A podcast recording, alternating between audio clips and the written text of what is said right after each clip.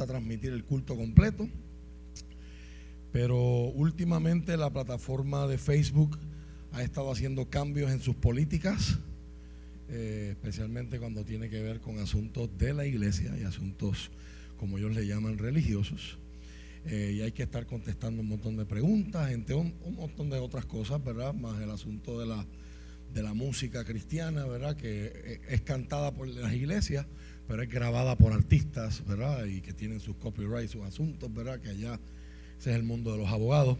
Eh, y so sepan que no es un asunto que está en nuestro control, estamos bregando con eso de las plataformas y estamos evaluando, ¿verdad? Si esa plataforma es la idónea para seguir transmitiendo o nos vamos a otras, otras plataformas.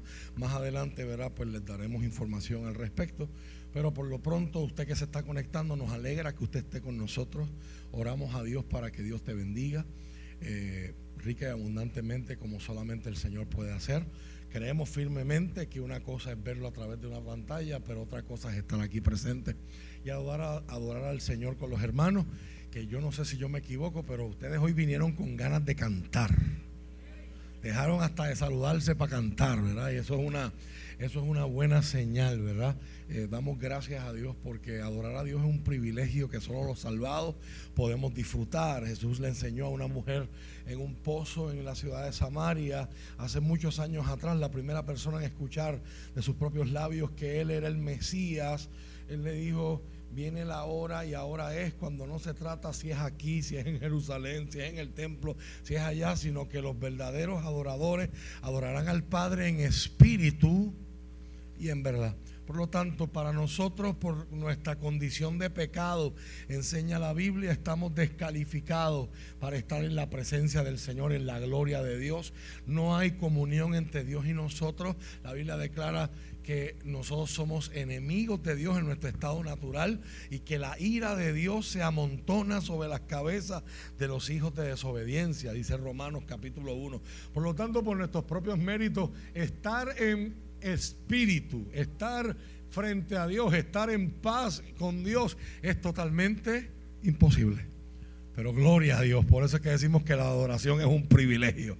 De tal manera amó Dios al mundo que envió a su único Hijo, para que todo aquel que en Él cree no tenga que perderse, sino que pueda encontrar vida eterna en su nombre. Así que Dios se encargó de esa parte de que podamos adorarlo en espíritu. Él es el que nos conecta, Él es el que se acerca, Él es el que perdona, Él es el que levanta, Él es el que facilita, Él es el que construye el puente.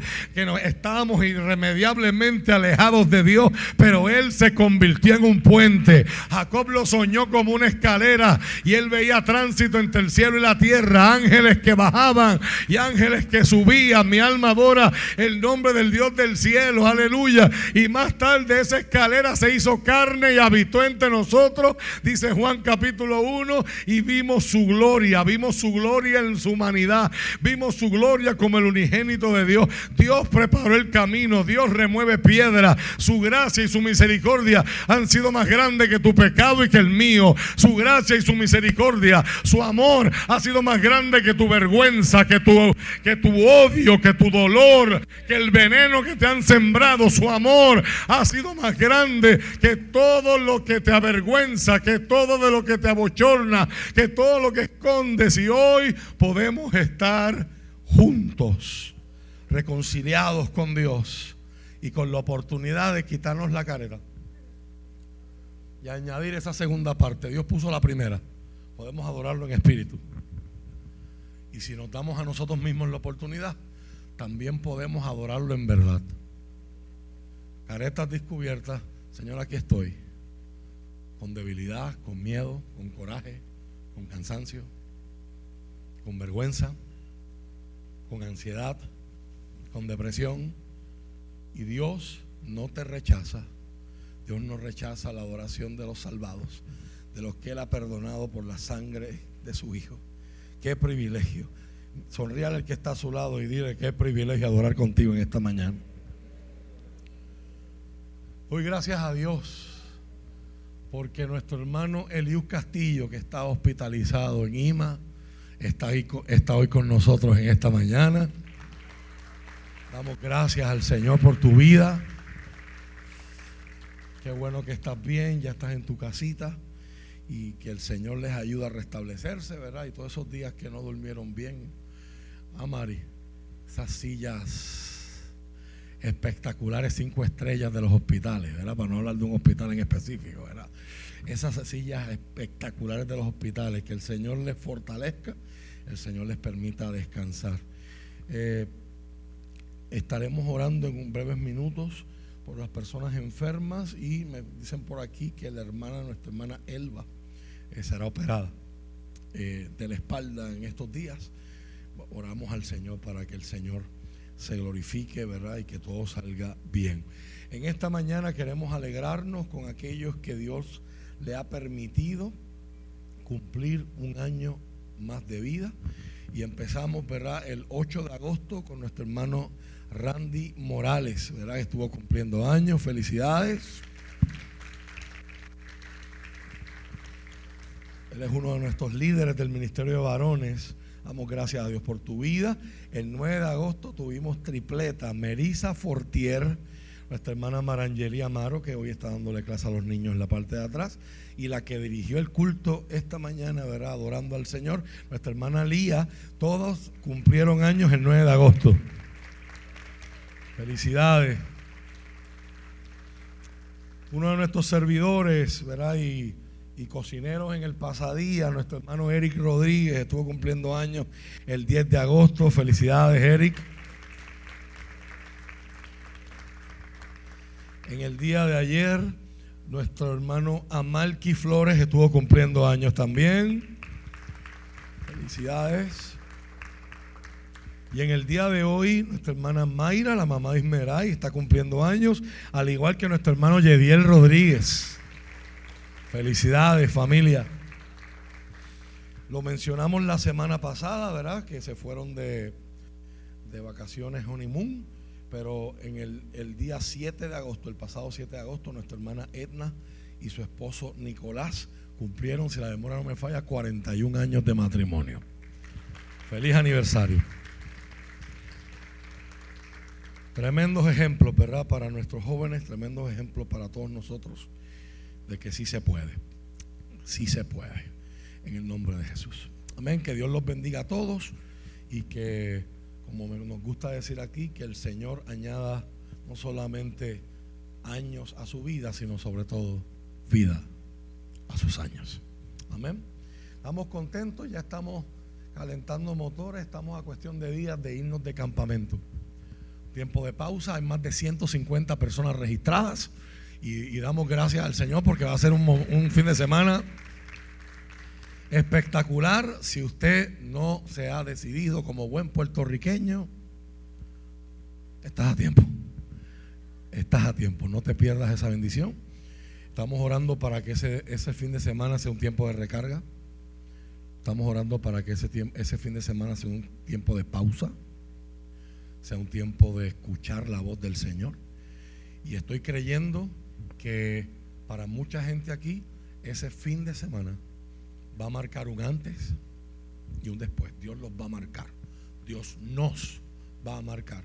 ¿Verdad? Eh, Dios tiene citas con cada uno de nosotros y hay momentos que se convierten en trascendentales. Hay lugares que se convierten en trascendentales en nuestra historia.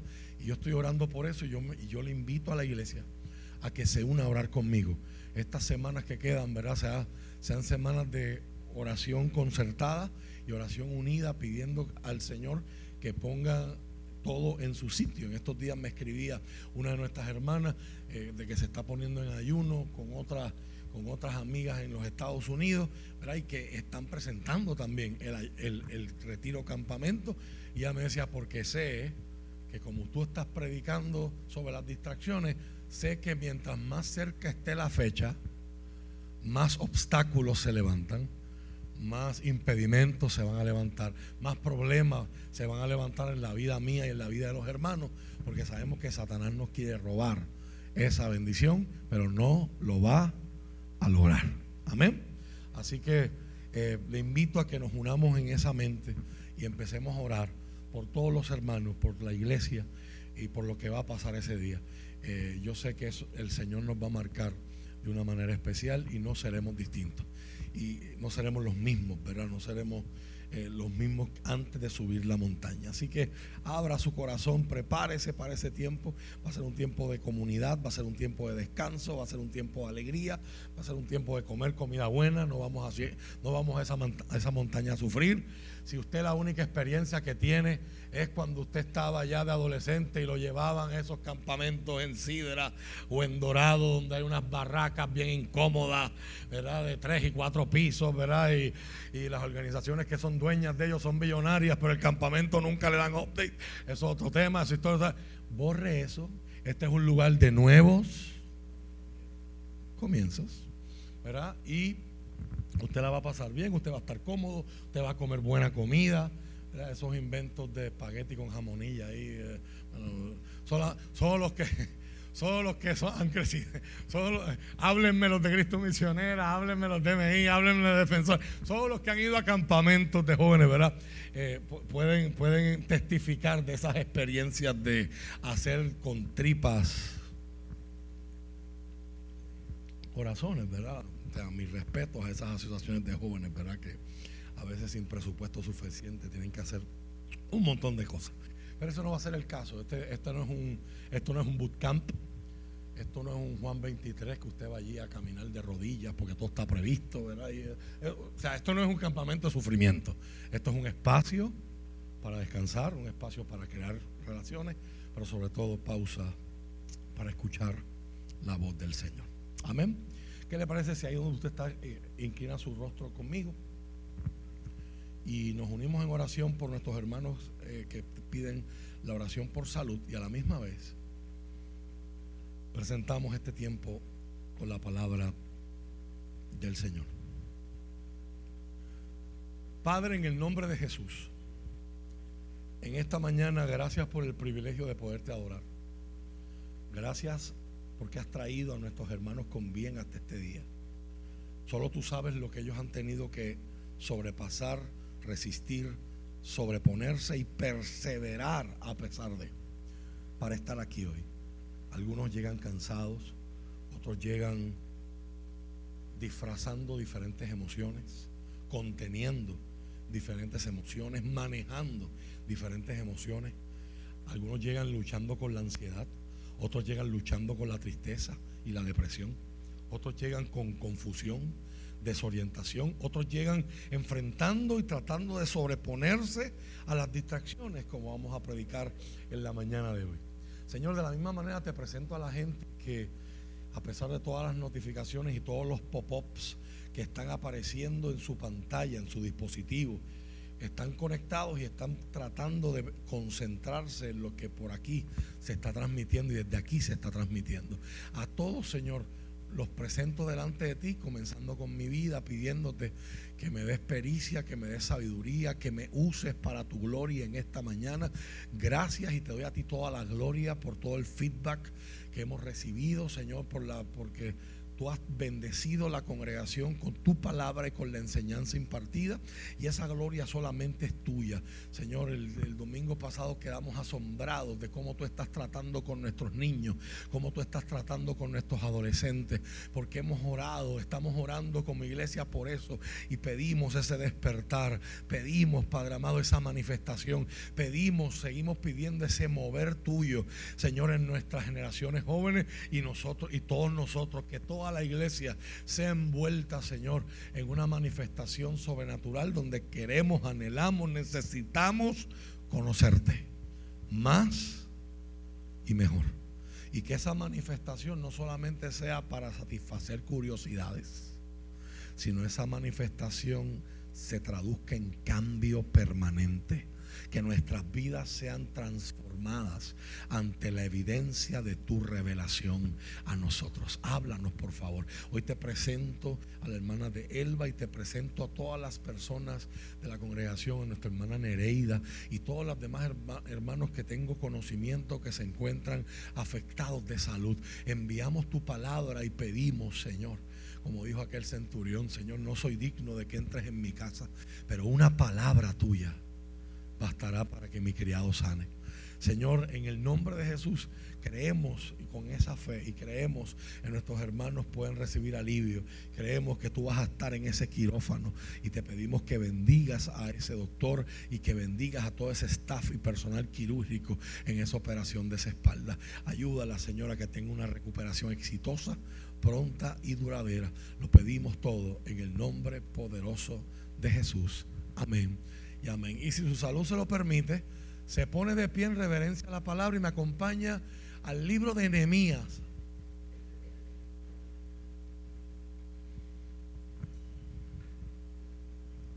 Nehemías capítulo 6.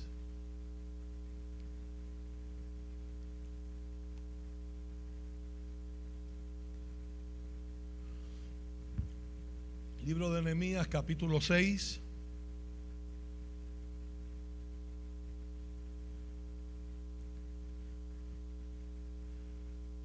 Verso 3. Lo leeremos en detalle más adelante, pero para no tenerlos mucho tiempo de pie, solamente quiero mirar el verso 3 con ustedes. Hice la palabra del Señor, de modo que le respondí con el siguiente mensaje.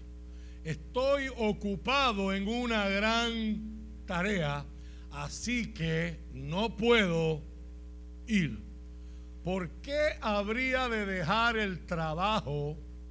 Para ir a encontrarme con ustedes. ¿Por qué habría de dejar el trabajo para ir a encontrarme con ustedes?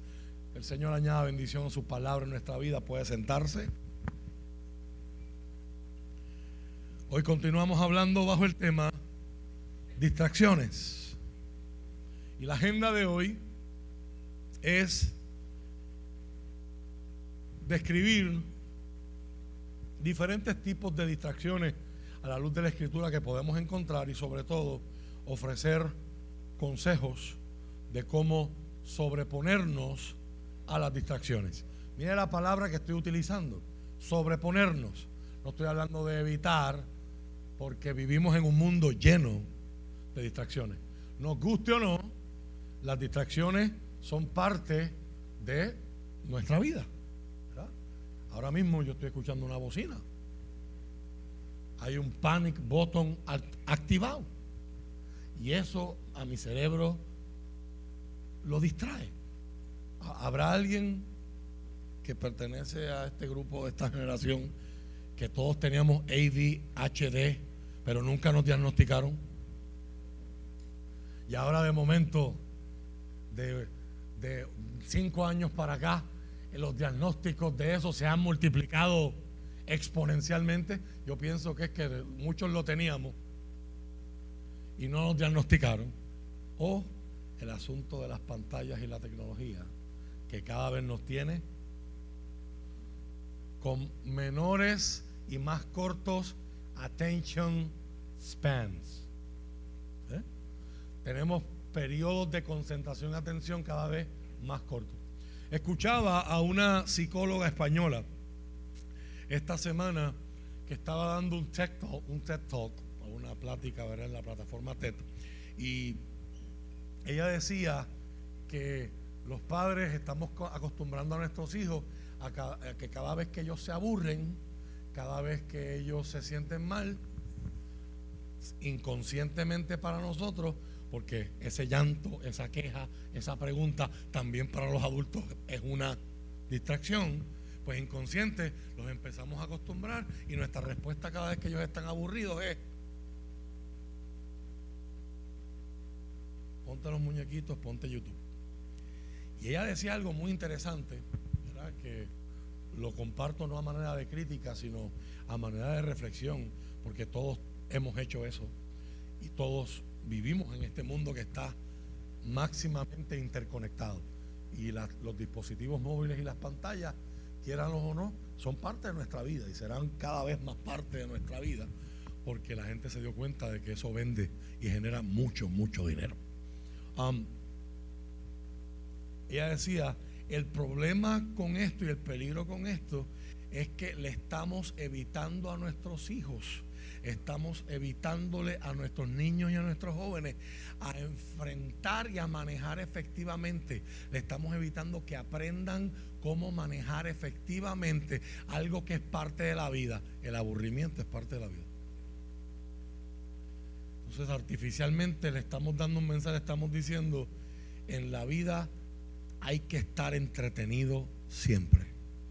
Y luego ese nene tiene que ir a sentarse en un salón de clase 45 minutos a que le hablen de botánica o química o cosas que quizás nunca va a utilizar el resto de su vida, pero son parte, ¿verdad?, del desarrollo que tiene que utilizar, ¿verdad? Tiene que aprender a despejar para X y quizás el resto de su vida nunca va a haber una variable más de X, a menos que no trabaje en ingeniería o no trabaje con matemáticas, pero ese eso que genere aburrimiento en ese muchacho, no tener una pantalla, no tener el escape va a generar ansiedad.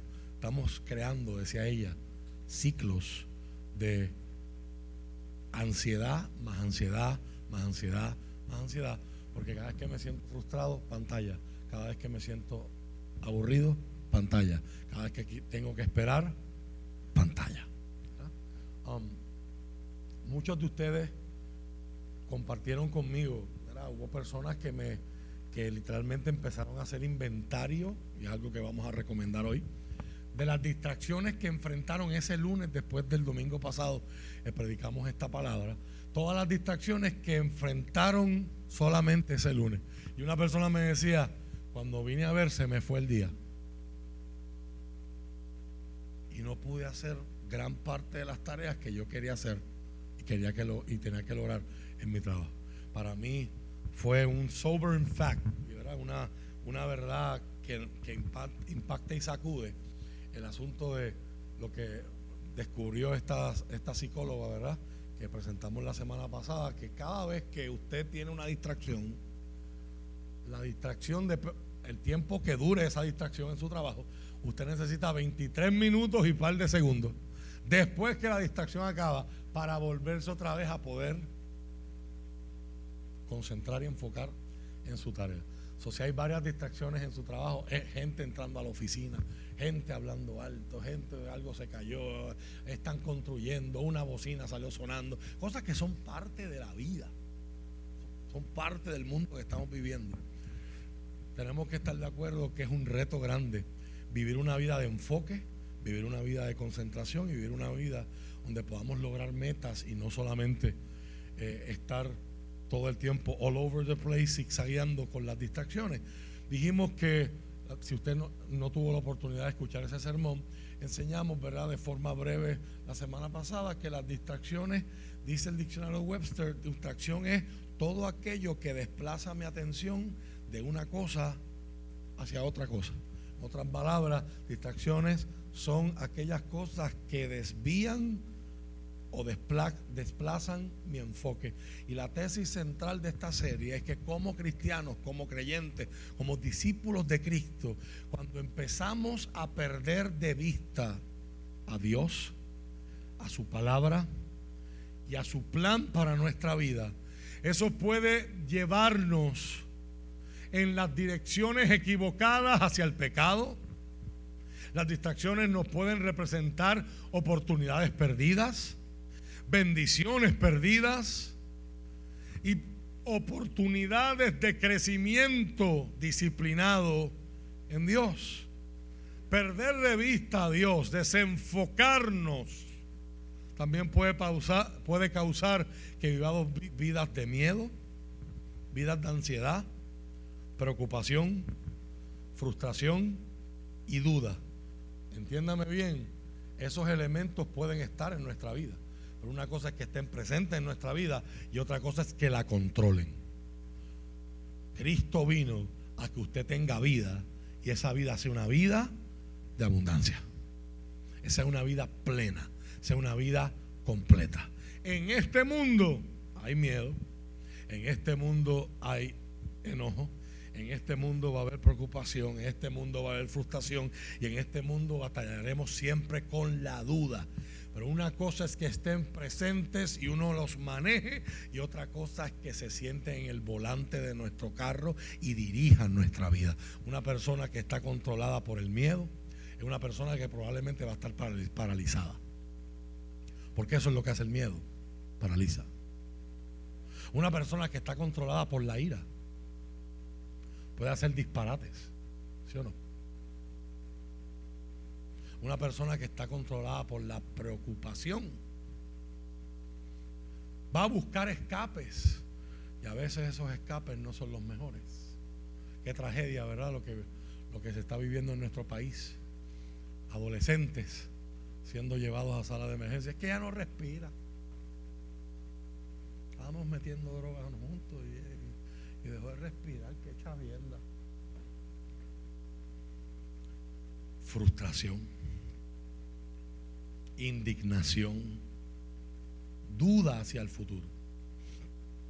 vimos la semana pasada, aparte de ofrecer una bibliografía eh, acerca de textos que demuestran que este no es un tema aislado en un footnote o en una esquinita de la Biblia, sino que es un tema muy importante, el enfoque, la concentración, la perseverancia en esa concentración o en ese enfoque es uno de los temas más importantes de la vida, especialmente cuando se trata de mi relación con Dios.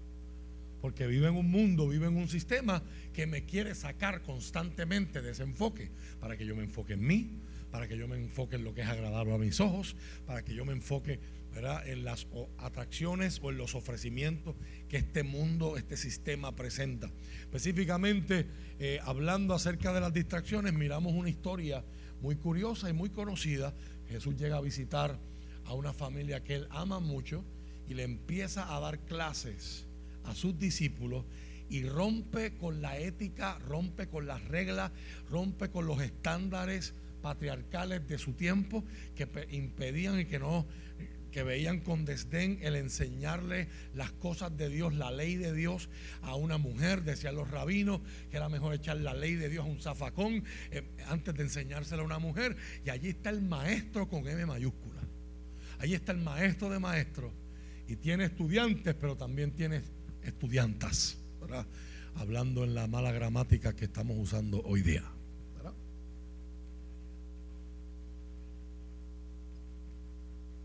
Y Marta, que es la hermana de esa mujer que está estudiando a los pies de Jesús, se distrae por el hecho de ver a su hermana a los pies de Jesús, que ya enseñamos la semana pasada, que es una forma hebrea de decir, estaba aprendiendo de Jesús. Ella está haciendo sus labores, lo que ella eligió hacer como anfitriona para honrar a Jesús y honrar a este grupo de invitados, pero se distrae con el hecho de que su hermana no está con ella en la cocina. Y ella se engaña. Y dijimos la semana pasada que la, distracción es engañosa. No sé a cuántos de ustedes les gusta ver los shows de magia o de ilusionismo. Pero uno de los más famosos ilusionistas de la historia, de apellido Houdini, él hablaba sobre el arte de la misdirection. O sea, siempre hay un truco, lo que pasa es que tú no te vas a dar cuenta. Yo provoco que tú te enfoques en que me pusieron unas esposas. Pero mientras miras que yo estoy luchando con mis esposas, no te estás dando cuenta que en esa caja que supuestamente me van a cortar por la mitad, pues hay una abertura por abajo, o hay, hay un espejo. O hay, ¿eh? Misdirection, yo te hago mirar hacia un lado y mientras tú te enfocaste en un lado, el truco de magia o el truco de la ilusión está ocurriendo en el otro. Es un truco, no es cierto lo que tú estás viendo, pero lo que tú terminas viendo en el escenario te engaña.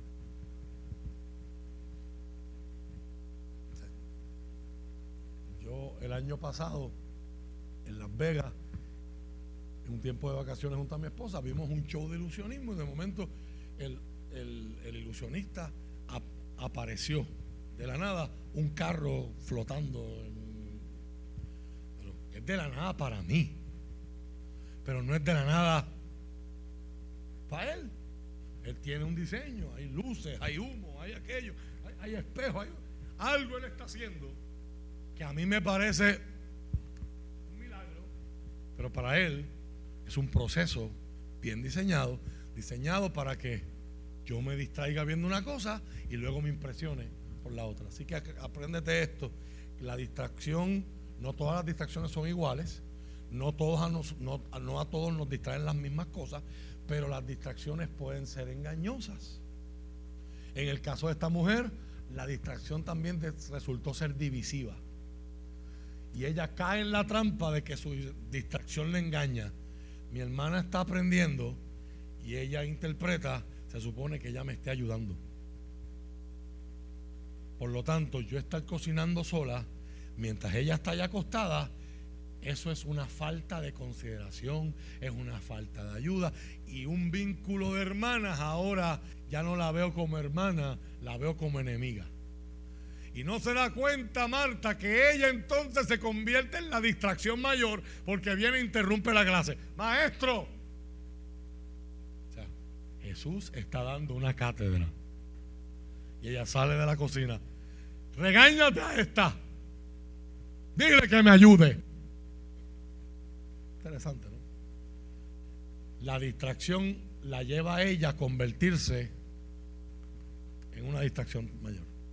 Y termina provocando división entre una familia. Y Jesús la tiene que poner en orden, la tiene que poner en su sitio y le dice, tú eres apreciada, lo que tú estás haciendo es apreciado, pero ella escogió la mejor parte y lo que ella, escogió, ella escogido nadie se lo va a poder quitar. Ese conocimiento que está aprendiendo hoy, nadie se lo va a poder robar. Eso le está dando la oportunidad que ella también sea parte de esa bendición. Cocinamos después, terminamos la comida después, nos sentamos a comer después. Todo tiene su tiempo. Y lo último que enseñamos la semana pasada es que las distracciones pueden ser mortales, como la historia nos ha muchas veces en noticias de accidentes y de grandes tragedias nos ha enseñado.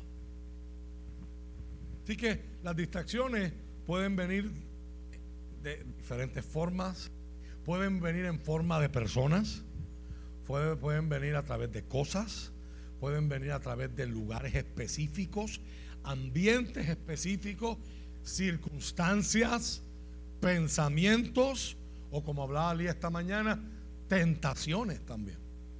Yo quiero mirar con ustedes en esta mañana diferentes formas de distracciones. distracciones pueden venir de cualquier ángulo, en las formas a veces en las que menos las esperamos, de gente que no esperamos y en tiempos que no lo estamos esperando. Y pueden terminar costándonos tiempo, felicidad, paz, relaciones, dinero y hasta éxito.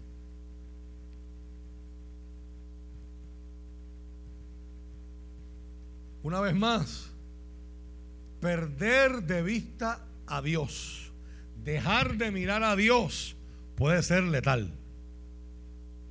Es muy peligroso.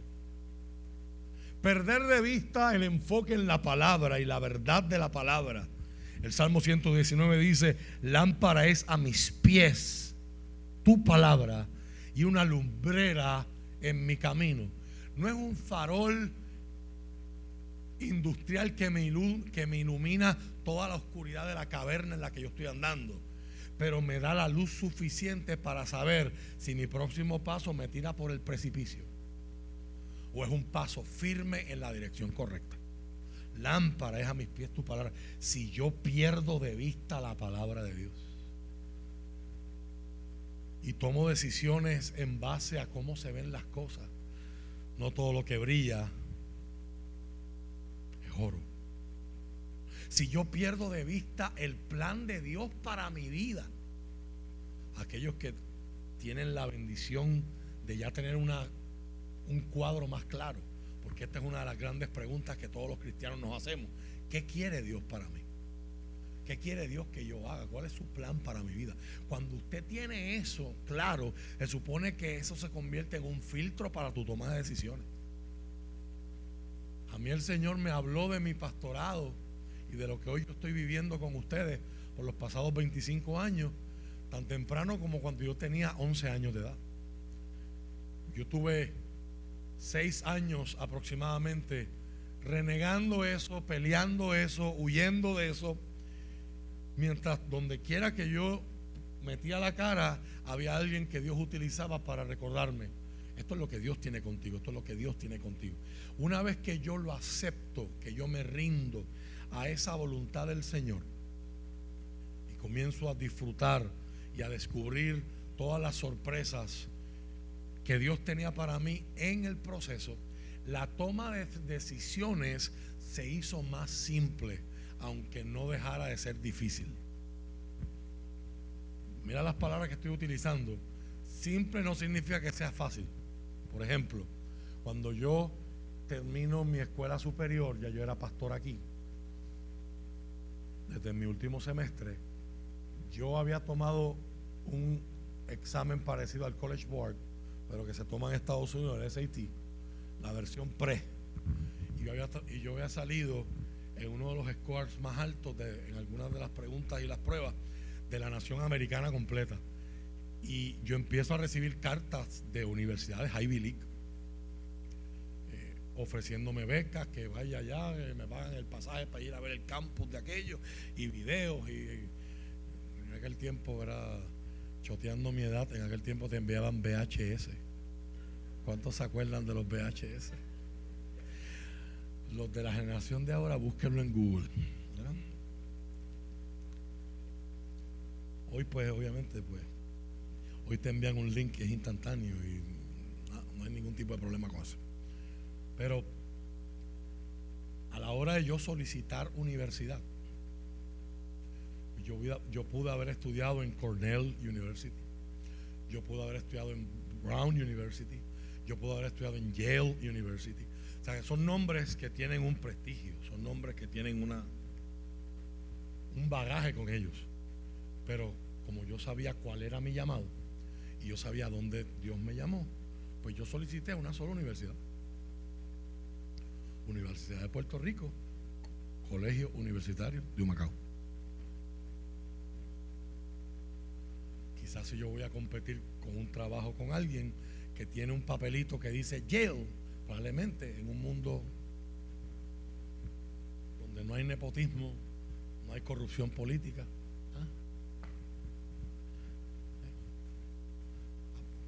envía este resumen, este es de los nuestros. ¿Eh? Contrata de este, porque este es de los del partido. en un mundo donde estas cosas no pasan. Probablemente el trabajo a quién se lo van a dar. Al que dice Yale o el que dice Universitatis Portoricensis. Digo, orgulloso de mi alma mater, orgulloso de mi universidad y orgulloso de lo que aprendí ahí. Porque a la hora de la verdad no es lo que diga el papel, es lo que está aquí. Yo en la escuela de medicina conocí a gente que venía con unos papelitos bien impresionantes y abrían la boca y yo decía, Universitatis Puertorricensis, papi, pra. Pero eso es otro tema, eso es otra historia, eso es otra predicación. Usted tiene que estar pendiente de esas cosas. Hoy día hay un montón de gente por ahí que se llaman doctores de todo. Hay gente que se hacen doctores en internet y pagaron 200 pesos y ya son doctores. Pasa mucho en este campo de la iglesia. Mucha gente por ahí que se, anuncian como los doctores fulanos de tal hasta que usted los oye hablar. Sea, con la boca es un mamey. Pregúntele a todos los que estamos pagando o están pagando por ahí miles de dólares en hacer maestría, en hacer doctorado, para superarse, para estar capacitados para servirle a Dios eh, eh, en la escuela, en la empresa privada, en la iglesia, donde sea que Dios los lleve. Y luego ver a otro, cogió un cursito de, yo soy doctor. Ponerte doctor en Facebook, eso es bien fácil. Cuando tú abres la boca se va a saber quién sabe, quién no sabe. ¿Verdad? Como dicen por ahí, hay mucha gente que dice cosas hay otros que tienen cosas que decir. Yo espero y yo aspiro siempre, cada domingo aquí, a pertenecer a la última categoría. Así que el tú saber lo que Dios tiene contigo te ayuda a tomar decisiones. Yo no, yo no podía juntarme con la primera muchacha que me hiciera ojitos o me tirara, en aquel tiempo le llamaban piropo.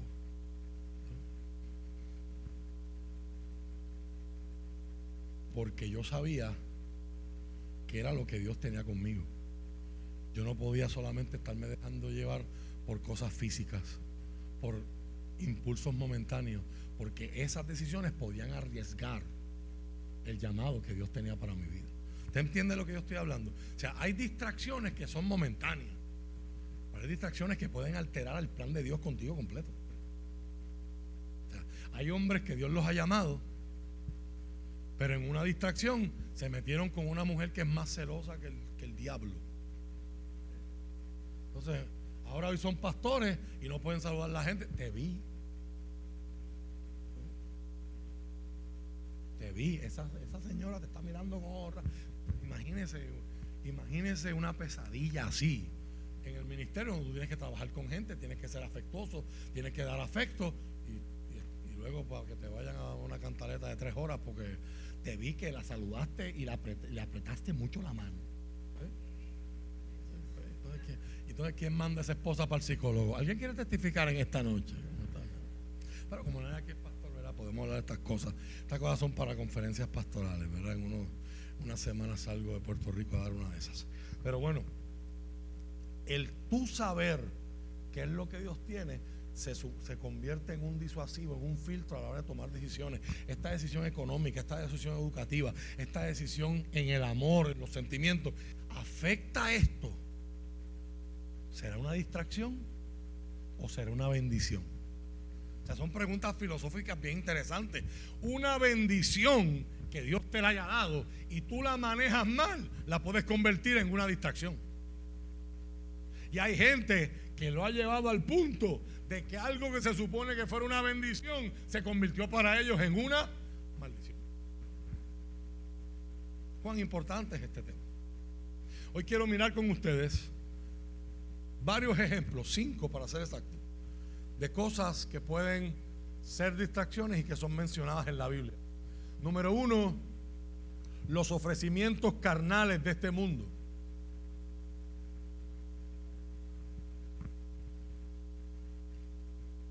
Cuando digo carnal, muchos de ustedes pueden pensar en sensualidad o sexualidad. Pero la palabra carnal es una palabra, un término técnico que usa el apóstol Pablo y tiene que ver con el con ese impulso, ese deseo, ese componente que tiene cada ser humano. De yo vivir como el Dios de mi vida, de yo hacer lo que me da la gana, de que los impulsos sean lo que me gobierne, de yo vivir todo el tiempo persiguiendo comodidad y autocomplacencia. Todo eso está contenido en la palabra sarx en griego, que es la peor palabra que se, usaba- se utilizaba en el mundo griego para hablar de la carne, con ese componente humano. El apóstol Pablo dice en Romanos capítulo 12, verso 2, mira la advertencia que él da. La nueva traducción viviente lo dice de la siguiente manera, en inglés dice, don't copy the behavior, no imiten no copien las conductas ni las costumbres de este mundo. Más bien dejen que Dios los transforme en personas nuevas al cambiarle la manera de pensar. Entonces aprenderán a conocer la voluntad de Dios para ustedes, la cual es buena, agradable perfecta. En ese verso si hay un verso que usted debería aprenderse de memoria en la Biblia, es ese. Hay muchos más. Es un verso. Ahí está la lucha mayor y el conflicto mayor de nosotros con nosotros mismos en la vida cristiana. Porque cuando no sabemos cuál es la voluntad de Dios, en cada proceso la estamos cuestionando y pensando, Dios se estará equivocando conmigo. Porque pensamos que nuestra voluntad para nosotros mismos, nuestros planes para nosotros mismos son mejores que los de Él. Y ese struggle, esa lucha, ese conflicto interno, produce crecimiento. Pero por como usted ve en ese verso, sin descomponerlo en el griego original, gramaticalmente, para ver todo lo que el apóstol está diciendo ahí, con nada más mirarlo a simple vista, usted se supone que se dé cuenta que esto es un proceso, esto no es instantáneo. Yo me convertí al Señor y al otro día yo sabía cuál era la voluntad perfecta, agradable para mi vida de Dios. Y era buena y desde ahí la estoy siguiendo y siempre. Y mi vida ha sido perfecta y colorín colorado. Este cuento se ha acabado y and they lived happily ever after. No, no es así. Así que yo vivo en este mundo y estoy rodeado de conductas y costumbres que no se supone que yo copie. No se supone que yo hable como ellos hablan. Se supone que ellos quieran hablar como yo hablo. Como nosotros estamos llamados a hablar. Asimismo, en la primera carta de Juan, capítulo 2, versos, capítulo 2, versos del 15 al 17. Juan por la misma línea lo expresa de esta manera y como usted ve, como le dije la semana pasada, hoy pretendo añadir a la bibliografía que dimos la semana pasada, pretendo añadir más versos que expanden. No amen, dice Juan, lo lleva más fuerte. Pablo dice, no copien, no imiten, no amen este mundo. No está hablando de la gente, está hablando del sistema no amen este mundo ni las cosas que les ofrece. Porque cuando aman al mundo, no tienen el amor del Padre en ustedes.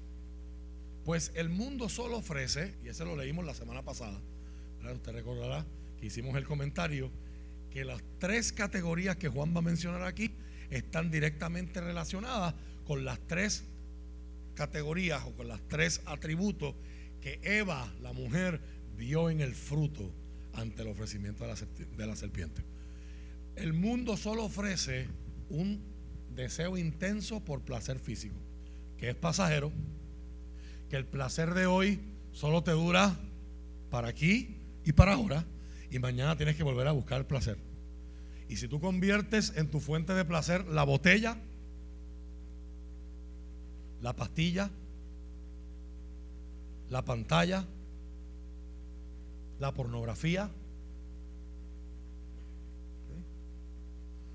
Hoy Puerto Rico está escandalizado por el caso de Lajas y la persona que está prófuga. Pero es bien fácil hablar solamente de eso, que es el resultado. ¿Cómo empezó eso? Yo no tengo, que ser un profeta para saber que, allí, que muchos de esos casos de abuso empiezan con pornografía. El mundo ofrece un intenso deseo por el placer físico. Complácete, complácete. Otra forma de llamarle eso, apetito. Por favor, entienda esto, esto te puede cambiar tu vida. Hay caprichos y hay apetitos.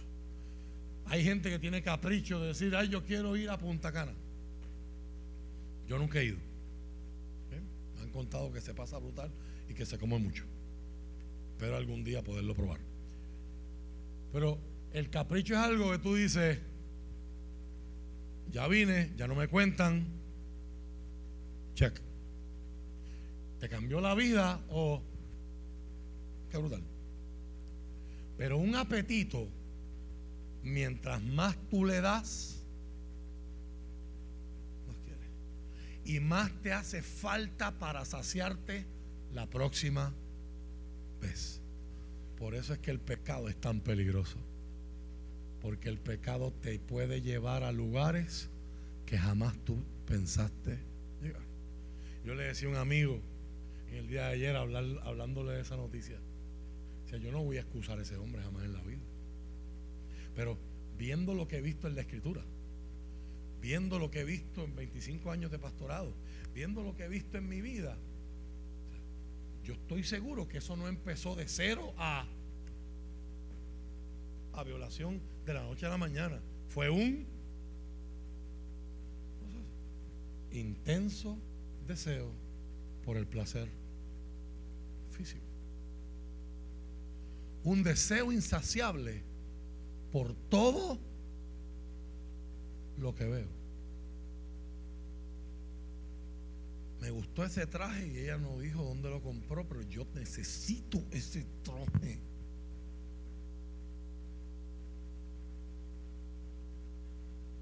O sea, no es que lo quiero. ¿Cuántos hemos dicho esas cosas? Es que yo necesito ese televisor en mi casa. Usted se imagina ir a Costco con un grupo de nigerianos, nigerianos y gente de Camboya y nosotros decir, yo necesito ese televisor en mi casa. yo, yo necesito comer.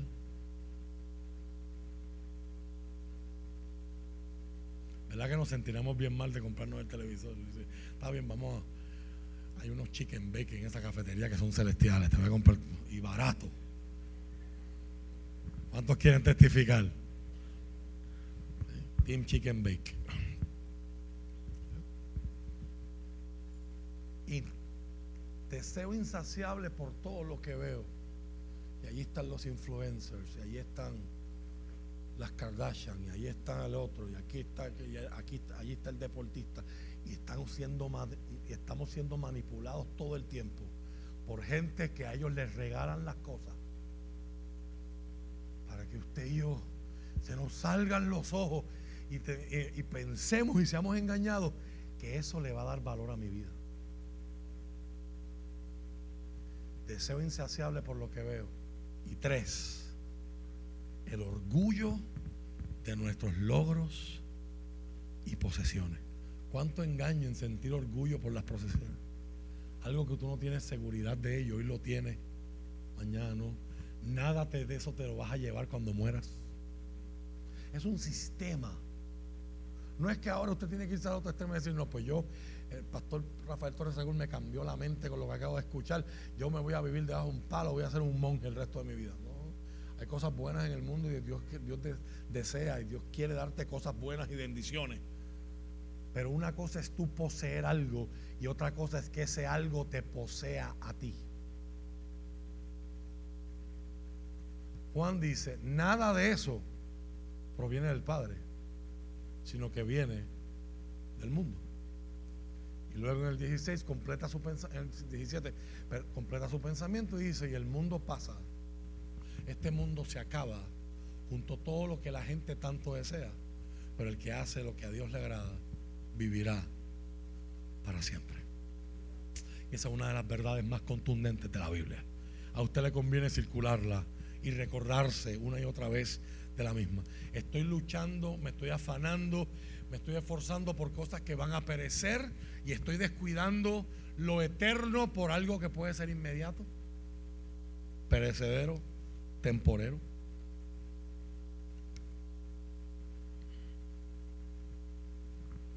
Al igual que los no creyentes, a menudo nosotros terminamos no solo adaptándonos a las maneras del mundo, sino literalmente persiguiendo eso que el mundo ofrece que no es verdadero y perseguimos fama, perseguimos fortuna, perseguimos accolades, perseguimos distinciones en nuestro pedigrí, perseguimos ser influyentes a nivel social, perseguimos atención. Y no nos damos cuenta que mientras perseguimos esas cosas, muchas veces la persecución de esas cosas nos lleva lejos de Dios. Y que hay caminos que al hombre le parecen rectos, pero su fin es camino de muerte. Número dos, otra fuente de distracciones según la escritura, nuestros deseos. Enseñamos hace muchos años atrás, cuando hablábamos de precisamente de la mente, un sermón que está muy relacionado a lo que estamos discutiendo hoy no sé cuántos se acordarán, enseñábamos un principio que decía que tú lo pienses no significa que es cierto. La Biblia declara que engañoso es el corazón, dice Dios en Jeremías. Engañoso es el corazón y perverso más que todas las cosas. ¿Quién lo conocerá? Y Dios mismo contesta esa pregunta retórica. Yo Jehová que escudriño la mente y que veo el corazón que usted lo piense no significa que es cierto. Que usted lo desee no significa que su deseo es correcto. ¿Cuántos han tenido deseos de darle por la cabeza a alguien aquí? No estoy hablando ahora literalmente, estoy hablando de... No te preocupes. Cuando yo salga de... Cuando yo termine este CrossFit y mi ex me vea, él va a ver de lo que se perdió. Cuando la realidad se supone que eso tú lo hagas por ti.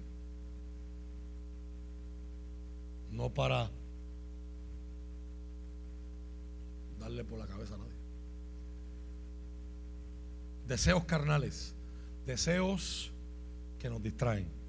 Miren lo que dice Santiago, capítulo 1, verso 14 y verso 15.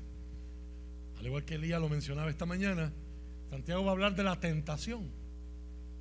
Si la tentación viene de nuestros propios deseos. Mira lo que está diciendo Santiago. O sea, la tentación no es de afuera, la, tentación viene de adentro.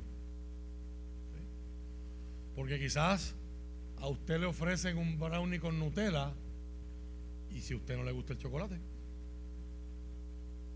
y a usted no le gusta la Nutella, pues yo no sé por qué usted, usted parece que no es humano, pero pero se respeta. Usted dice, no, yo no, yo dame gofio, fósforo en vez de la Nutella se respeta. Hay espacio para todo, ¿verdad? hay espacio hasta para los, para los fanáticos de los guayos. Hay espacio para todo. Hasta para los fanáticos de los cops. Ahora, ¿de dónde viene la tentación? De adentro. Si algo me llama la atención, tiene que haber otro polo, otro extremo, otro magneto, otro polo positivo que esté atrayéndose a ese polo negativo para que sea tentación. La tentación viene de nuestros propios deseos, los cuales nos seducen y nos arrastran. O sea, no es la tentación la que me seduce y me arrastra. ¿Qué es lo que está diciendo Santiago? Esa palabra es incómoda porque esa palabra nos deja sin excusa. Es fácil decir, el diablo se metió en mi matrimonio. El diablo me, the devil made me do it. El diablo me hizo hacerlo. La tentación viene de mis propios deseos. Y son esos deseos los que me seducen. La palabra seducir, viene, ¿dónde está la gente que lee diccionarios aquí? La implicación de, seducir, aparte de su connotación sensual y sexual, la palabra seducir tiene una connotación negativa y tiene que ver con engaño. Mis deseos me engañan. Hice dieta cuatro horas y a la hora número cinco. Rafa, tú te has portado muy bien. Rafa, estuviste de lunes a viernes. Hoy es sábado. La retomas el lunes. Me están mirando con cara de pocos amigos. ¿Alguien ha estado aquí de lo que yo estoy hablando? ¿Verdad que no es el diablo? El problema es que es incómodo decir, Señor, ayúdame. El problema no es el diablo, el problema. Nuestros deseos nos seducen y arrastran.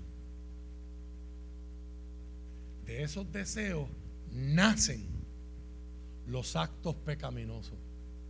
Y el pecado, cuando se deja crecer, da a luz la muerte.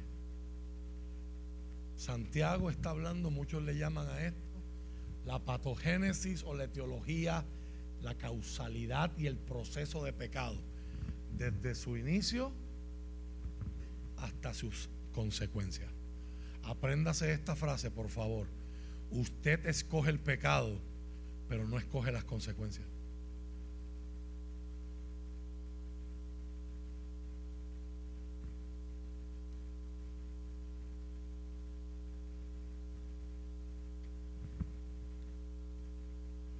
Y el deseo de olvidar puede llevar a alguien a desarrollar una relación tóxico dependiente con las bebidas alcohólicas. Y el deseo de olvidar, o las pastillas, o estupefacientes, o químicos que van en contra de tu conciencia. Y ese deseo por olvidar, estoy cayendo en el engaño de que estoy perdiendo mi familia, estoy perdiendo salud, estoy perdiendo momentos de conciencia y puedo literalmente perder la vida. Esos son los ejemplos más gráficos. Pero Santiago lo está, poniendo, nos está poniendo a todos en el mismo nivel, across the board. Todo el que peca tiene el mismo proceso. Algo me tienta, yo sé que no debo, pero me llama la atención. Es un deseo. Me engaño a mí mismo, me arrastro a mí mismo. A la hora de pedir perdón, digo que me resbalé y me caí. Pero si soy honesto, muchas veces no son caídas, muchas veces son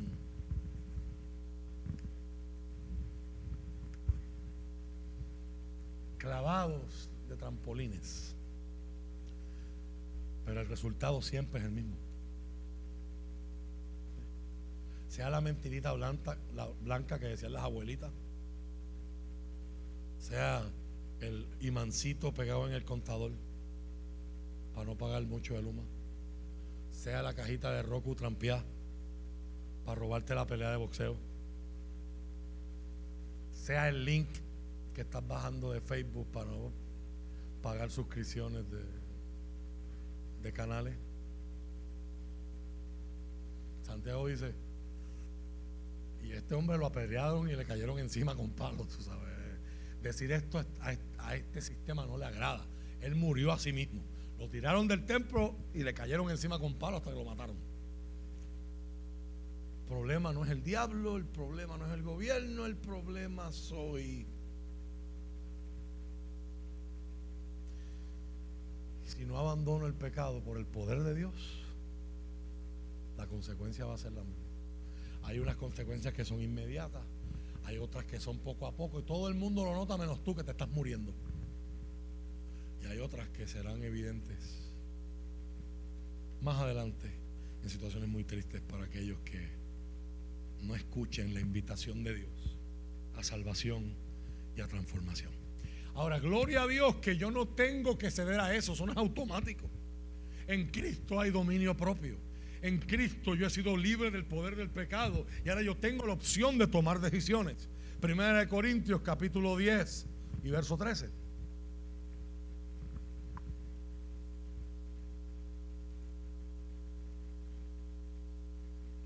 Las tentaciones que enfrentan en su vida no son distintas de las que otros atraviesan. Y Dios es fiel, no permitirá que la tentación sea mayor de lo que puedan soportar. Cuando sean tentados, Él les mostrará una salida para que puedan resistir. Y a eso le añadimos los dos versos que presentamos la semana pasada, Filipenses 4.8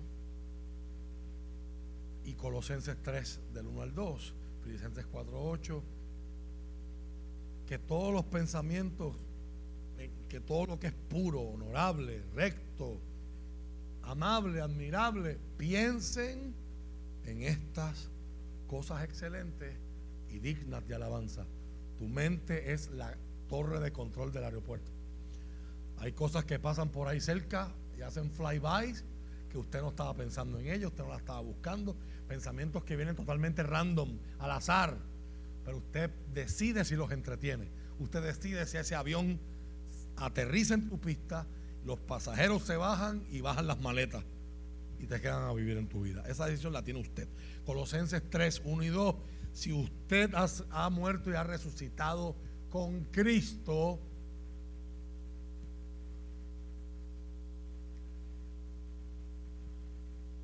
la nueva versión internacional dice, pongan sus corazones en las cosas de arriba, pongan la mirada, dice la nueva traducción viviente, en las verdades del cielo y allí verás a Cristo sentado en su trono, a la diestra de Dios.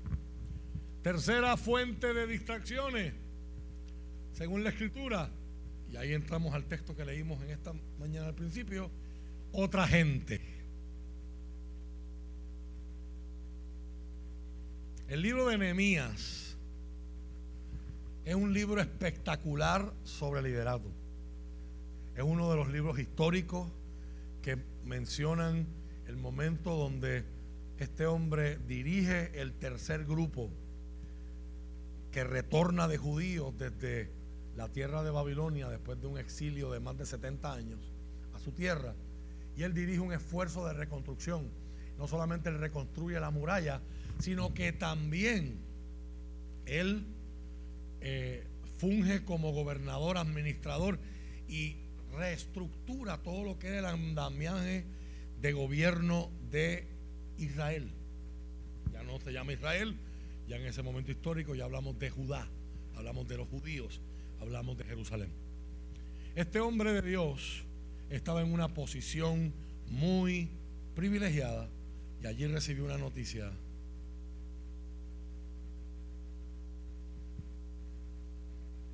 que lo quebró por dentro, lo rompió.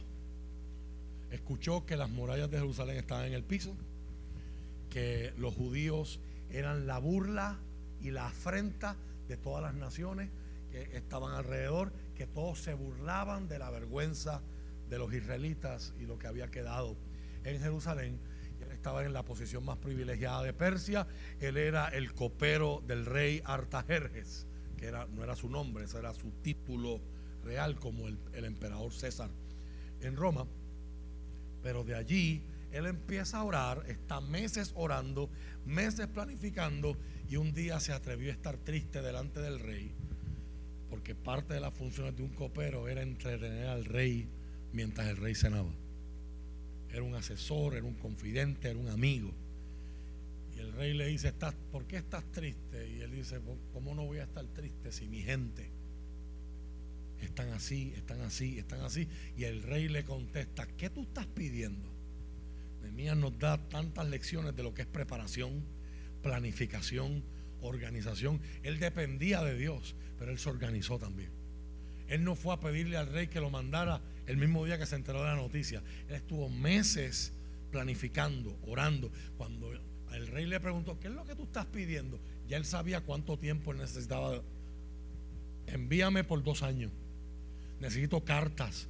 Necesito que que me deje una autorización real para que toda la madera que yo pida en el bosque me la den.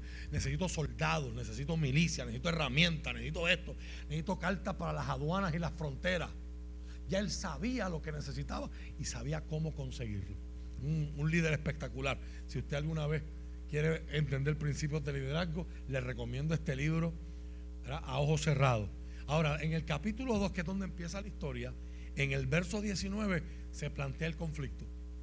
Dice, ahora bien, cuando Zambalat el Oronita y Tobías el oficial amonita, ya nos están diciendo que son dos nacionalidades que no son israelitas, se enteraron de mi llegada, se molestaron mucho porque alguien había venido a ayudar al pueblo de Dios. Verso 19 del capítulo 2. Había, leído el 10 ahorita, discúlpame. 19. Sin embargo, cuando Zambalat, Tobías y Gesem el árabe se enteraron de nuestro plan, se burlaron con desprecio. Ahí está la primera distracción que a veces enfrentamos a través de la gente. ¿Cuántas cosas usted las ha hecho solo por complacer las expectativas de alguien? Solo por darle por la cabeza a alguien. Solo para que aquel que está diciendo tenga que decir otra cosa. Y en enfocarte tanto en lo que aquel está diciendo, te distraes de lo que se supone que tú estás haciendo. Que no tiene nada que ver con él. Nehemías no llegó allí por Zambalat, por Tobías y por Gesem. Por favor, Piense esos nombres. Ojalá que si alguien está buscando nombres para un nieto o un futuro hijo, después de esta predicación quizás esos no son los nombres más idóneos. Piensen esos nombres y grábeselo en su mente hoy. Distracciones. Distracciones. Mira la primera estrategia de ellos. La estrategia es burla y menosprecio. ¿Cuántos han sido menospreciados por otra gente aquí? ¿Cuántos han sido subestimados? ¿Cuánta gente ha visto tus pequeños comienzos y han dicho, eso no va para ningún lado? Yo les hablaba en el aniversario y les decía, yo no me quiero gloriar y decir tenemos este templo y tenemos este terreno y tenemos la gente y tenemos los edificios. No, no, yo quiero gloriarme en recordar los comentarios de los Zambalat, Gesem y, y Tobías. La gente que decía, ese kiosco no dura tres meses. Eso es lo que hacía Pablo. Pablo decía, yo no me voy a gloriar en las revelaciones que tuve. No, no, me voy a gloriar en las privaciones, en los insultos, en los golpes, en las persecuciones, en lo difícil. Ahí me voy a gloriar porque cuando soy débil, eso es una oportunidad para Dios ser fuerte y perfeccionar su poder y su gracia en mi vida, que es la que me sostiene. Lo primero que hace esta gente es tratar de desviar la atención de Nehemías y de los que habían creído en su visión. Él llega a un pueblo lleno de escombros, con gente desanimada y sin esperanza. Construir una muralla es fácil, levantarle la esperanza a la gente con la muralla, eso era lo difícil. Nehemías estaba enfocado, pero la gente que iba a poner, Nehemías no va, él no puede solo levantar una muralla. Él necesita ayuda. Él necesita gente que crea su plan gente que crea, yo no vengo solo, yo vengo con soldados del rey, yo vengo con vaqueo real. Aquí hay dinero, vamos a reconstruir esto, pero tenemos todos que trabajar. ¿Qué usted piensa que habrá hecho en el corazón y en la mente de los refugiados aquellas primeras palabras de, de burla y menosprecio? Se burlaron con desprecio. ¿Qué están haciendo? Preguntaron. Se rebelan contra el rey. Ahí hay mentira, ahí hay engaño, porque todo lo que está pasando el rey lo sabe. El rey de Persia lo sabe y lo aprobó. Envió dinero para hacerlo.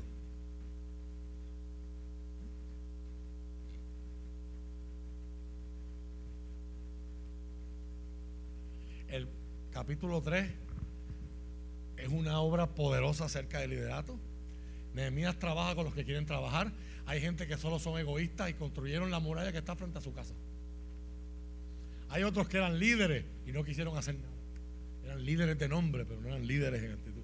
Es, un, espectacular. Y Nehemías tiene la capacidad de trabajar con todos, con el que, el que quería trabajar y el que no. El que dio la milla extra y el que solamente estaba pendiente de sus propios intereses. Y nos dice quién construyó aquí, quién construyó allá. Capítulo 4, verso 1. Cuando Zambalá se enteró que estábamos reconstruyendo la muralla, se enojó muchísimo. Se puso furioso. Se burló de los judíos, diciendo ante sus amigos y los oficiales del ejército de Samaria, ¿qué cree que está haciendo este pobre y debilucho grupo de judíos? ¿Acaso creen que pueden construir la muralla en un día por tan solo ofrecer unos cuantos sacrificios. ¿Realmente creen que pueden hacer algo con piedras rescatadas de un montón de escombros? Y para colmo, piedras calcinadas, piedras que se han quemado.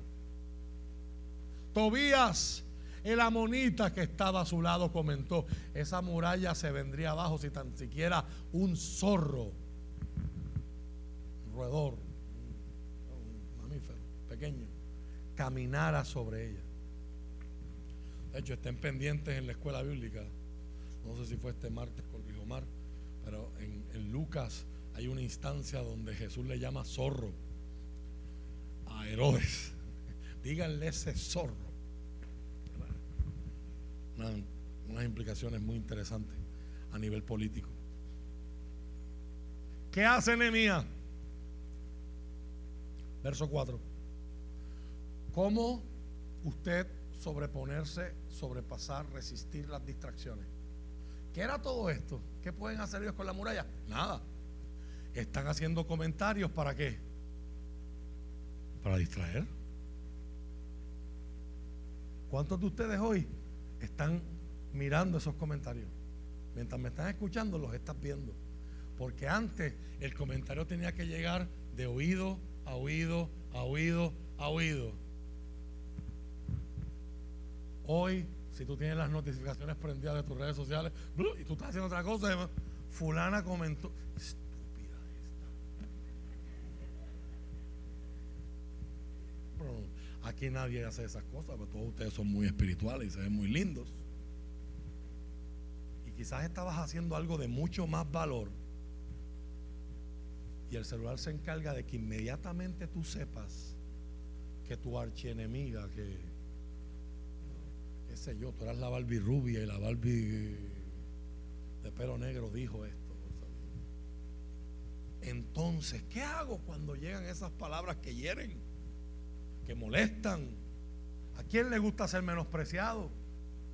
Tú estás poniendo tu esfuerzo y alguien que no ha puesto una piedrita te trae esa muralla es una porquería. Si pasa un zorro por ahí, eso se derriba. Y van a decirle, pues vente hazlo tú.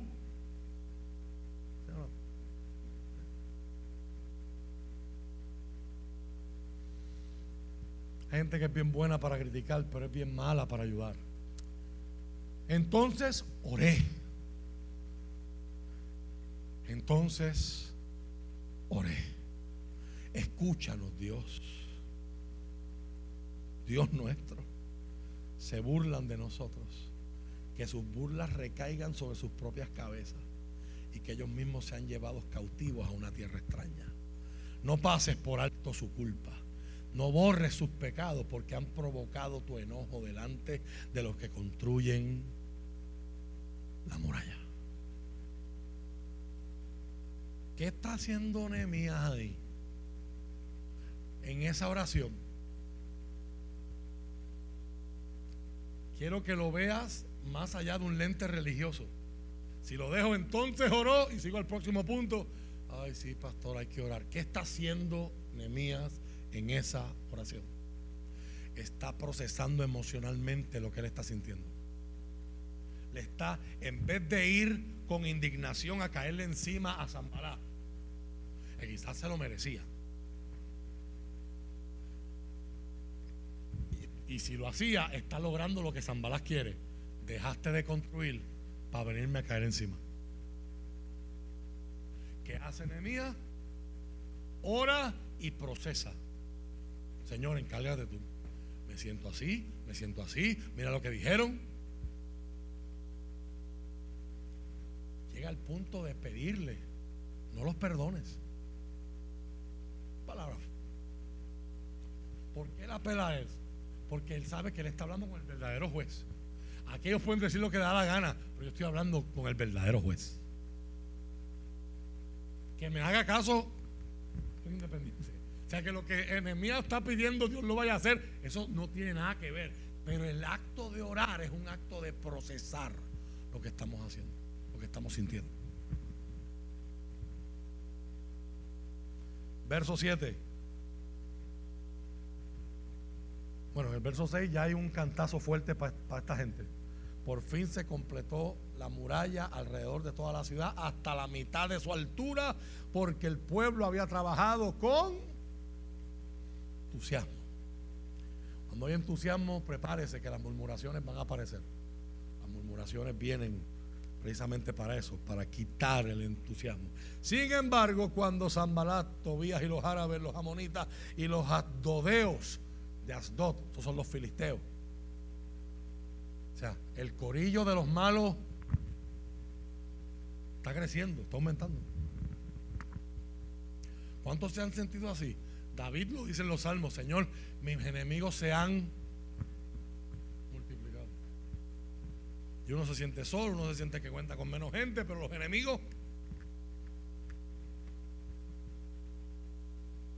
se enteraron de que la obra progresaba y que se estaban reparando las brechas en la muralla de Jerusalén, se enfurecieron. Todos hicieron planes para venir a luchar contra Jerusalén y causar, ¿qué dice ahí? Confusión entre nosotros. Así que cuando la burla, la intimidación, el menosprecio fracasó, comenzaron las amenazas los vamos a atacar. ¿Qué hicieron? Vuelve Nemia. Oramos a nuestro Dios. Y de esa oración sale la estrategia de poner guardias en la ciudad de día y de noche para protegernos.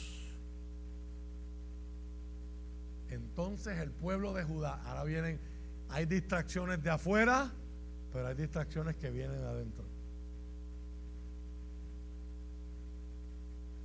El pueblo de Judá comenzó a quejarse. Los trabajadores se están cansando y los escombros que quedan por sacar son demasiados. Jamás podremos construir la muralla por nuestra cuenta. Mientras tanto, nuestros enemigos decían, antes de que se den cuenta de lo que está pasando, caeremos encima de ellos, los mataremos y detendremos el trabajo. Los judíos que vivían cerca de los enemigos venían y nos decían una y otra vez, llegarán de todos los lados y nos atacarán. De manera que coloqué guardias armados detrás de las partes más bajas de la muralla, en los lugares más descubiertos Puse a la gente por familia para que hiciera guardia con espadas, lanzas y arcos. Luego, mientras revisaba la situación, reuní a los nobles, a los líderes, a los demás del pueblo y dije, no tengan miedo del enemigo, recuerden al Señor, quien es grande y glorioso, y luchen por sus hermanos, sus hijos, sus hijas, sus esposas y sus casas. Cuando nuestros enemigos se enteraron de que conocíamos sus planes, y que Dios mismo los había frustrado, todos volvimos a nuestro trabajo en la muralla.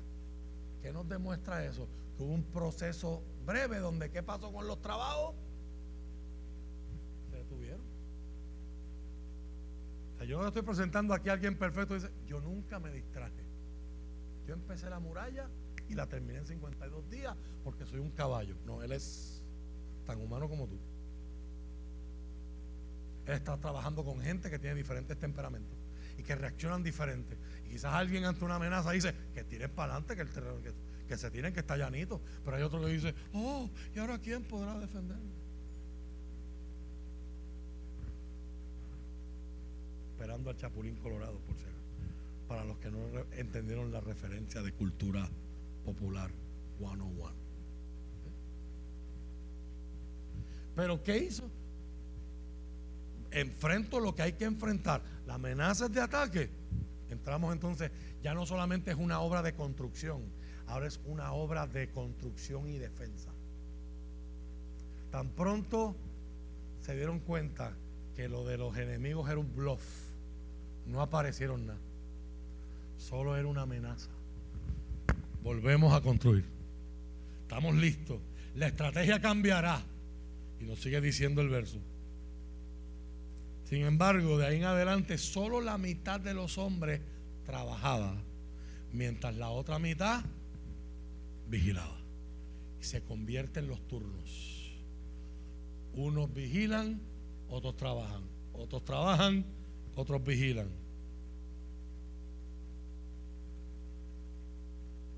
Todos los que construían tenían una espada asegurada en su costado. Estoy en el verso 18 el que tocaba la trompeta se quedó conmigo para tocar la alarma. Y le expliqué cuando estuvo, tocaran la alarma, todos corrieran a donde estaba sonando la trompeta y el Señor peleará con nosotros, dice el verso 20. Trabajábamos, verso 21, desde temprano hasta tarde, desde que salía, desde la salida hasta la puerta del sol, y la mitad de los hombres estaba siempre en guardia. También le dije a todos los que vivían fuera de las murallas que se quedaran en Jerusalén. De esa manera ellos y sus sirvientes podían colaborar con los, los turnos de guardia de noche y trabajar durante el día. Y mire qué clase de ejemplo de liderazgo. Este es un líder que no solamente habla y manda, él va. Durante ese tiempo, ninguno de nosotros, ni yo, ni mis parientes, ni mis sirvientes, ni los guardias que estaban conmigo, que son persas, que no les importa nada lo que está pasando allí, pero lo seguían a él nos quitamos la ropa. En todo momento portábamos nuestras almas, incluso cuando íbamos por agua. 52 días. Mes, medio y un poquito más. Y Nehemiah está diciendo, ni nos bañamos. Y si nos bañamos, era un cubito por encima pero la ropa no se cambia. Porque lo importante no es estar oloroso, Lo importante era terminar la tarea. ¿A cuántos de nosotros nos dijeron, tienes que completar una tarea y no puedes bañarte en 52 días? Renuncio. Descartado.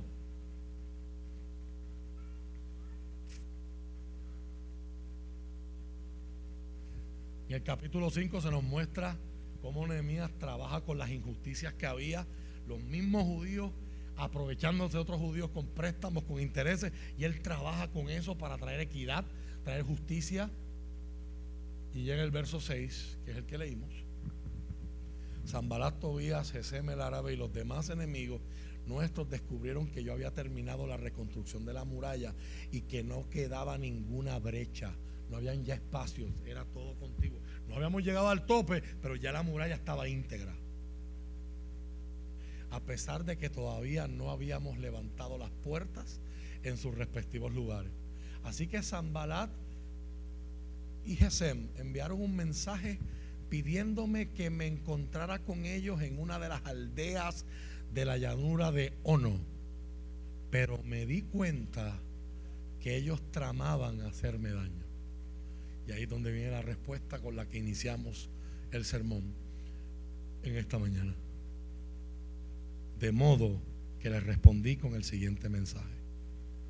Estoy ocupado en una gran tarea, así que no puedo ir. ¿Por qué habría de dejar el trabajo para ir a encontrarme con ustedes? Te menospreciaron, se burlaron de ti, te amenazaron y ahora se quieren reunir contigo. Esto no está propiciando que tú no te sientes a hablar con las personas que con las que has tenido problemas, cuando la meta es una reconciliación, una restauración, porque eso nos llama el Señor. Nehemías se dio cuenta de que su objetivo no era reparar relaciones, su objetivo era sacarlo del amor. Si usted ha visto películas como Braveheart, el movimiento de William Wallace va con mucho auge hasta que le dicen, me están invitando para reunirme con unos nobles.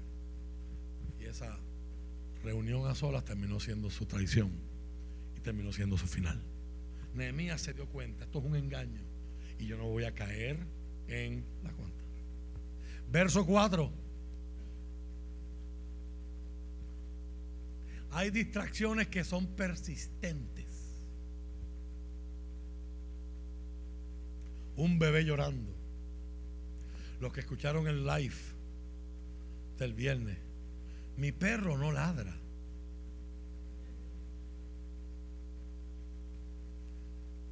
Mi perro va a cumplir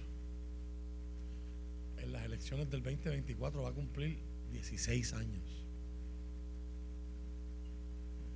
Nunca ladraba. Nunca. Una bendición de perro. A mi esposa se le ocurre la brillante idea en la pandemia de poner un estaque en el patio y darle como 50 metros de soga para que él corra por todo el patio. Y había un vecino que trajo un perro que aquello era un hijo del diablo. Unos chihuahuas de esos endemoniados que que tienen problemas psicológicos. Mis amados, qué rápido se pegan las malas mañas. Y después de 14 años, después de 13 años, después de 12 años de vida, mi perro descubre que él puede chavar si ladra. Y ahora cuando él quiere comida, cuando él quiere agua, él ladra. Ahora no hago más que yo empezar los Facebook Live. Yo no sé que le gusta el piano. Él quiere ser parte. yo, no hablo perro ni entiendo, ¿verdad? Pero hay distracciones que persisten. Dice el verso 4, cuatro veces me enviaron el mismo mensaje. Y cada vez les respondí lo mismo. La quinta vez el sirviente de Zambalá llegó con una carta abierta. Eso es un detalle que llama la atención. En aquel tiempo las cartas eran selladas y se sellaban con cera. Y es el único que puede abrirla es la persona para la que va. Usted y yo tenemos el mismo sistema en nuestro correo. Ahora se le llama snail mail, ¿verdad? El correo lento, el normal. Se supone que si hay una carta que está bien, que está que está escrita para a nombre de Samuel Resto, Rafael Torres se la encuentra y la abre, Rafael Torres puede ir preso. ¿Eh? Es un delito federal, por si usted no lo sabía. Pero esta gente ya con una carta abierta, ya eso es una bandera roja que está dirigiendo tu atención. Eso es una carta que ya la ha leído más gente. Eso es una, una carta que ya ha pasado por ahí. Que decía, dígame, dígame si la Biblia es un libro para hoy. Circula un rumor si la estuviera atención en Puerto Rico, si la verdad se hubiese escrito en Puerto Rico, se está diciendo por ahí.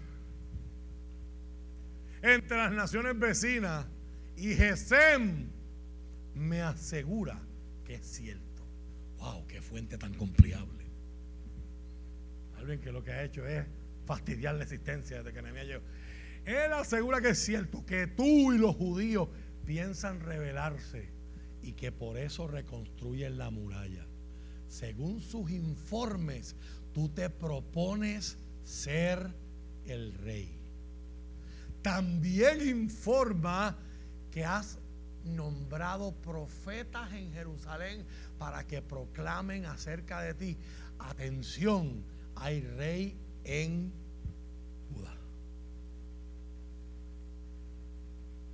puedes tener la seguridad de que este informe llegará a oídos del rey. De modo que te sugiero que vengas a hablar conmigo del asunto. Se, pone más interesante la novela. Ahora no solo es que quiero reunirme contigo, es que voy a chantajearte. Si no vienes a reunirme, estos rumores van a llegar a los oídos Yo respondí, todo lo que dices es puro cuento, tú mismo inventaste todo. Solo trataban de intimidarnos, creían que podían desalentarnos y detener la obra, de modo que seguí con el trabajo más decidido que nunca. Subraye por favor ese verso. Tírenle una foto, lléveselo para su casa, imprímalo, pégalo en la nevera, póngalo en el techo de, su escritorio de trabajo. Y cuando te vayas a distraer y te recuestes así, lo veas así, veas el techo. La, compañera es bochinchera, la supervisora no sirve, el otro ya se está diciendo por ahí, la Unión dice, los PNP dicen, los populares dicen, Jay Fonseca dice, el Molusco dice, todo el mundo dice. De modo que seguí con el trabajo más decidido que nunca. Te está diciendo que la fábrica va a cerrar. Va a cerrar antes de las 3 de la tarde. Se dice que van a comprar el supermercado otra vez. ¿Lo van a comprar antes que se acabe el turno de la, carnicería? No. Yo estoy envuelto en la decisión. Yo puedo hacer algo. No yo voy a seguir trabajando hasta el final de mi turno, más decidido que nunca. Si Poncho trabajando para Carmela y al otro día llego y no es Carmela, es Procter Gamble. Decidí seguir con el trabajo más decidido que nunca. Quiere el Señor que así se hable de nosotros. Quiere el Señor que podamos vivir de esa forma. Más adelante fui a visitar a, Semaías, hijo de Delaía y nieto de Metabel, para los que están buscando nombre, que está, estaba recluido en su casa y me dijo, reunámonos dentro del templo de Dios y cerremos las puertas con cerrojo. Tus enemigos vienen a matarte esta noche. Esta parte no se infiere, pero este hombre era respetado como un profeta. Así que lo acusan de él tener falsos profetas, pero aún los que eran líderes habían sido corrompidos, contratados.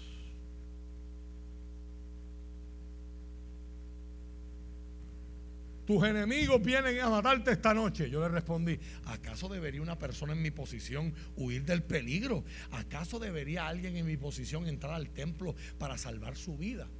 En aquellos momentos los templos eran lugares de santuario. Era, nadie podía hacerte algo si tú estabas en el templo. Si usted vio alguna vez las series del zorro, ¿te acuerdas que el zorro todo el tiempo se estaba escondiendo en la iglesia católica? El fraile lo escondía. Eh, porque allí no le pueden hacer nada. Esa misma idea ha estado por muchas partes y momentos en la historia en diferentes pueblos. Yo me voy a tener que esconder en el templo para salvar mi vida. No lo voy a hacer. Me di cuenta de que Dios no lo había hablado. No le había hablado, sino que decía esa profecía contra mí porque Tobías y Zambalá lo habían contratado. Ellos esperaban intimidarme y hacerme pecar.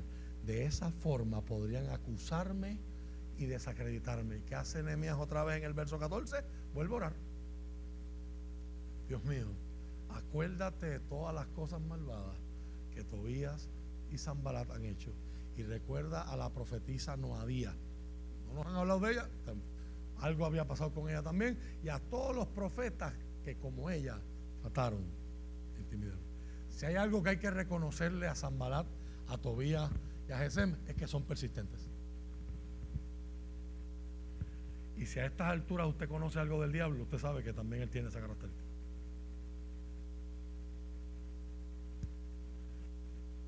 Así que el 2 de octubre, verso 19, después de orar, verso 15, a los 52 días después de comenzar la obra, se terminó la muralla. Cuando se enteraron nuestros enemigos y las naciones vecinas, se sintieron aterrorizados y humillados. Se dieron cuenta de que esta obra se había realizado con la ayuda de nuestro Dios. Si usted sigue leyendo, no hace falta, ya yo probé mi punto, pero versos 17, 18, 19, él habla que más cartas de Tobías, más cartas de Zambala habían, habían circulado y todo era para tratar de intimidarme. Distracciones que provocan otras personas en nuestra vida. Algunas veces permitimos que lo que la gente piense o, o la aprobación o la validación que estamos buscando de ellos sea una distracción en nuestra vida. Gálatas capítulo 1, verso 10. Mira como Pablo dice, ya para cerrar en esta hora.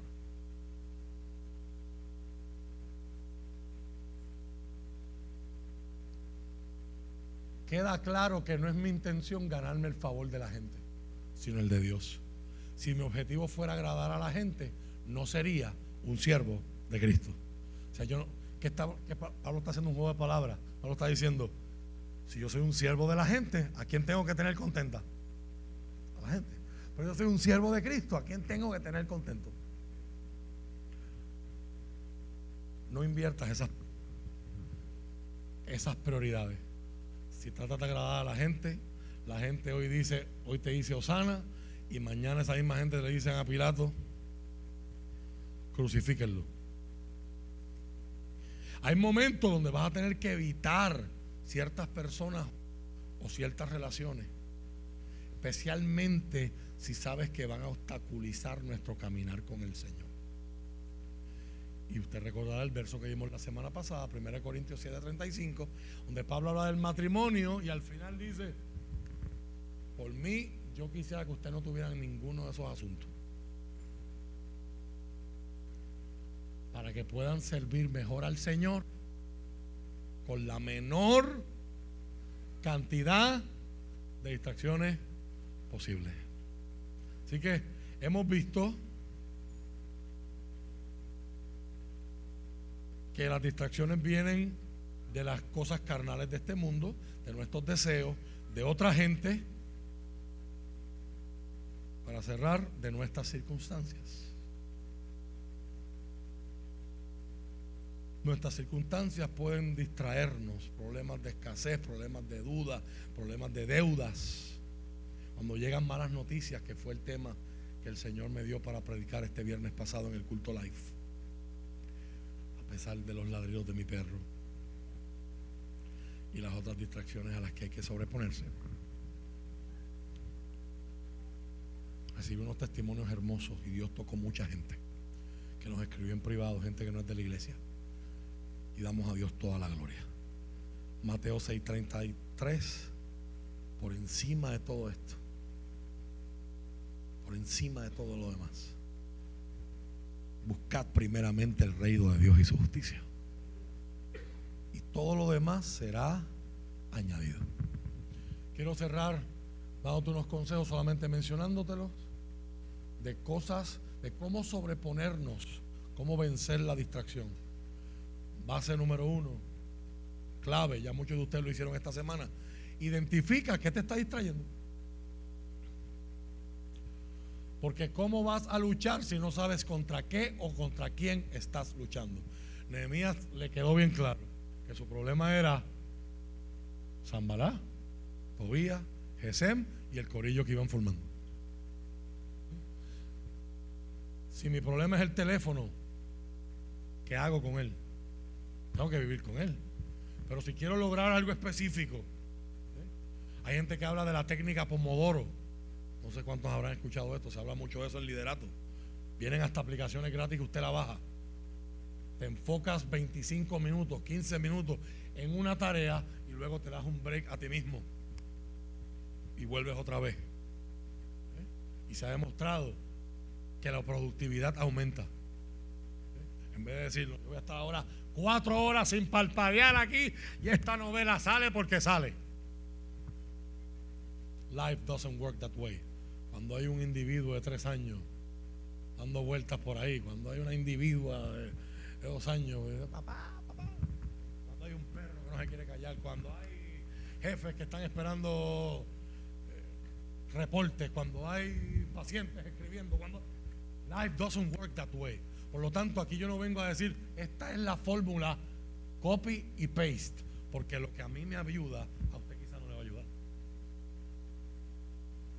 Hay gente que dice, levántate, leyendo esta literatura para, para, trabajar esta serie, levántate una hora antes que todos los que están en tu familia, porque ahí la casa está calladita y ahí puedes leer. Yo levantándome una hora antes dice, yo no sé ni cómo yo me llamo. I'm not a morning person. Va a ser bien difícil concentrarme. Pero acostándome una hora después de que todo el mundo ya se acostó en casa. ¿Entiendes lo que te estoy diciendo? O sea, lo que me funciona a mí, quizás no te funciona a ti. ¿Eh? Pero yo tengo que identificar, porque la distracción mía no es la de Omi. Entonces, cada quien tiene que identificar qué me está distrayendo. Hebreos 12, 1, con el que terminamos la semana pasada, con este terminamos hoy también. Si lo tienes en nueva versión internacional, si lo tienes, y me lo puedes poner, te lo agradezco. Mira cómo la nueva versión internacional traduce este verso. Por tanto, también nosotros que estamos rodeados por una multitud grande, tan grande de testigos, mira cómo dice, despojémonos del lastre. ¿Qué es un lastre? Lastre es algo que atrasa. En aquel tiempo los corredores, esta es la metáfora aquí, los corredores te tenían que desnudar para correr desnudos en una pista. A usted eso le, escandaliza, pero Nike no existía, Reebok no existía, Under Armour no existía, nadie había descubierto el licra y ni todas las cosas que había ahí para correr. ¿Eh? Por lo tanto, correr en una bata como la gente vestía antes en túnica, es un lastre. No te va a permitir avanzar. Si la metáfora aquí es, ¿cuáles son mis lastres? Por favor, aquí no se va a decir mi esposa.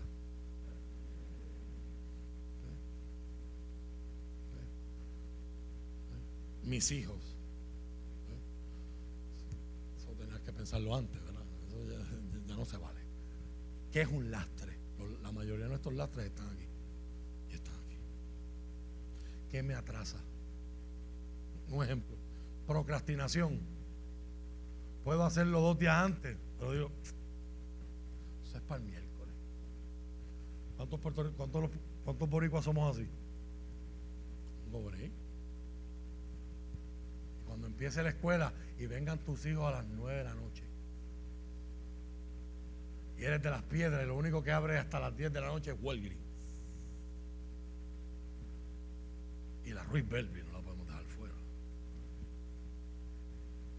Y a las 9 de la noche te dicen, yo tenía que comprar una cartulina para mañana. ¿Alguien quiere testificar? Yo no he pasado todo eso por ahí, pero yo pues, gracias a las historias de ustedes ya estoy curado de espanto, como la gente decía por ahí. Y tú respiras hondo. Tengo dos opciones, que le pongan el cero para que aprenda. Padres, padres, no miren a sus hijos ahora, manténganse acá. No les dañemos el culto a los pobres nenes, ¿verdad? Eso solamente...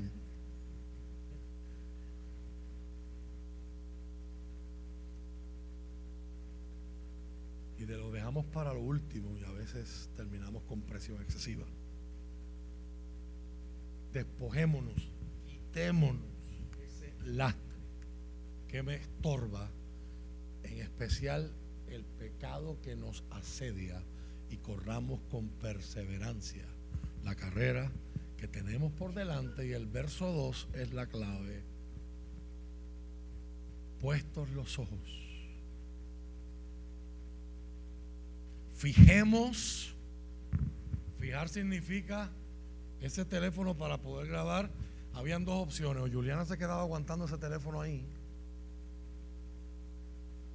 Y la gente iba a pensar tarde o temprano que yo estaba en un barco. Porque por más estable que ella pueda estar, las manos se van a mover, va a haber temblor en la cámara, etcétera. Ella lo fijó, puso un clamp y lo aseguró. ¿Para que uno fija algo? Para que no se mueva. Ese es el verbo que Pablo está usando. Locked in en inglés.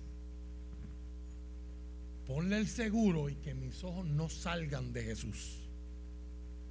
Muy importante hoy. Hablábamos la semana pasada de cómo el pueblo de Dios se puede dividir por cosas que no son esenciales. Y Martín Lutero lo decía, lo decíamos la semana pasada, en lo esencial unidad, en lo no esencial tolerancia.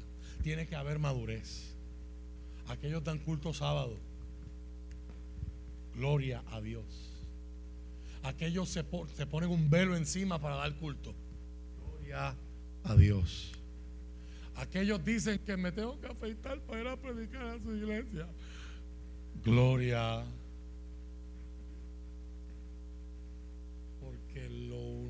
esencial, unidad. En lo no esencial, tolerancia. Y por mis hermanos en la fe, papá está por ahí, ya mismo lo va a encontrar. Qué bella, Dios la bendiga. En lo no esencial, una barba no es esencial. Yo sé que nada. Eso. Qué chula. Es, creo que es un buen momento para decir que hay distracciones que son buenas. No todas las distracciones son malas, hay distracciones que son buenas. Ahora, el problema es que necesitamos 23 minutos y cuántos. Bueno, ya yo voy a, ya yo voy a cerrar. Me asustaste, ¿ah? En lo esencial, unidad. Solo Cristo salva. Solo Cristo sana. Solo Cristo viene. En Él está mi esperanza. Esta es la iglesia de Cristo. Esto es la iglesia de Rafael Torres. Si, si aquellos dicen que son la iglesia más bonita de Macao, qué bueno. Yo tengo que seguir enfocado. El mundo no necesita renuevo justo, el mundo necesita a Cristo. Ah, pero es que aquí usamos nueva traducción viviente y es que la iglesia usa Reina Valera. Cristo, Cristo, Cristo, Cristo. O sea, no me puedo dividir. Ah, pero es que aquellos dicen que la música de trío es la única música sacra. Pues que se la disfruten. Y mis condolencias por el de los hispanos que se murió esta semana. Y otros dicen que se puede escuchar cualquier tipo de música. Se la disfruten también, porque lo importante no es la música, es el mensaje que. Hay gente que no está de acuerdo con esa aseveración. Pues en lo no esencial, tolerancia. Hay gente que cree que no hay un rapto. Hay gente que cree que el rapto es antes de la gran tribulación. Hay gente que cree que el rapto es después de la gran tribulación. Hay gente que, que, piensa que Cristo viene visiblemente a mitad de la gran tribulación. Son todos nuestros hermanos en la fe. Si usted busca nuestra expresión doctrinal, nosotros creemos que Cristo viene. ¿Cuándo? ¿Cómo? ¿Dónde? ¿Antes de qué? ¿Después de qué? Eso es Eso es secundario. Los cristianos de todo el mundo estamos esperando a Cristo. Cristo viene. Cristo viene, Cristo viene. El mundo aquí necesita es a Cristo. No, no se trata de promocionar iglesias, no se trata de promocionar pastores, no se trata de promocionar evangelistas. Se trata de Él, solo es Él. Esta generación, en este tiempo, todo está en las personas. Todo el mundo quiere tener followers, todo el mundo quiere tener protagonistas. Se trata de Jesús y solo de Jesús. Una vez que hiciste tu inventario, ¿cuáles de esas distracciones se pueden eliminar. Elimina lo que tengas. La Biblia habla mucho de eliminar. Efesios 4:31. Esto que voy a leer ahora no es distracciones, son cosas que todos tenemos y hay que sacarlas de nuestra vida. Cuando es un concepto bíblico. Abandonen, remuevan de ustedes, desháganse, dice el griego. Amargura, furia, enojo, palabras ásperas, y ahí enojo, al español es problemático, pero es enojo no controlado. Palabras ásperas, calumnias y toda clase de mala conducta. Esa es la vida cristiana. Es un viaje, no es un evento, es un proceso. Pues así mismo yo tengo que irme, irme evitando, removiendo de mi vida cosas que me distraen.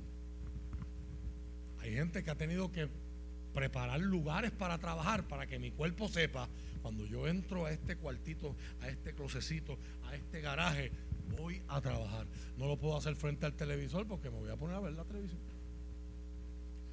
O no lo puedo hacer en el, sofá, porque si me acuesto en el sofá, mi sofá es tan cómodo que el trabajo me va a terminar viendo a mí, porque me voy a quedar pegado durmiendo.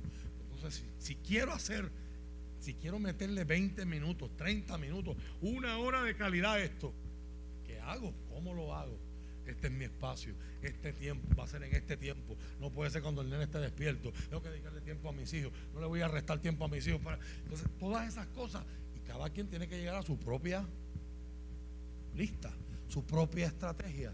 El celular va apagado el celular va en Do Not Disturb, le apago la señal, el Prime Mode, lo desconecto del wifi, del wifi. No hay nada que sea tan importante como para que si yo no contesto el teléfono en una hora, el mundo se caiga. Yo no soy el presidente de los Estados Unidos.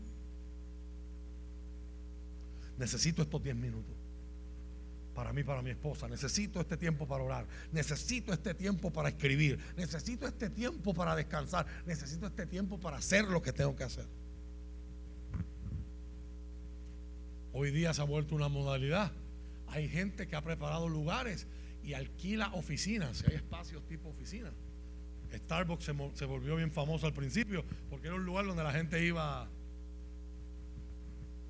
trabajar. Parte de toda su sales pitch. Hoy día están tan llenos y la gente está jangueando que quizás uno no se puede concentrar tanto allí. Pero era parte de la misma estrategia. Si no me funciona en casa, pues yo me voy a ir a algún sitio donde yo pueda hacer trabajo, ser productivo. ¿eh? Y en ese evitar distracciones está el cambiar tu ambiente. ¿eh? Hay gente que dice, ponle una planta. Mete una planta porque eso es asunto. Pon un purificador de aire, cambia la lámpara, el aire acondicionado. Hay gente que, hermano, si usted busca información, hay gente que hasta llegado al punto de en qué temperatura tiene que estar tu aire. Los psicólogos estudian todo eso. O pues si lo ponen muy frío, no funciona. Si lo ponen demasiado caliente, no funciona. Hasta ese punto, ¿cómo vamos a preparar nuestros ambientes para hacerlo lo más distraction free posible? Nuestro líder nos dio el ejemplo. Marcos 1.35.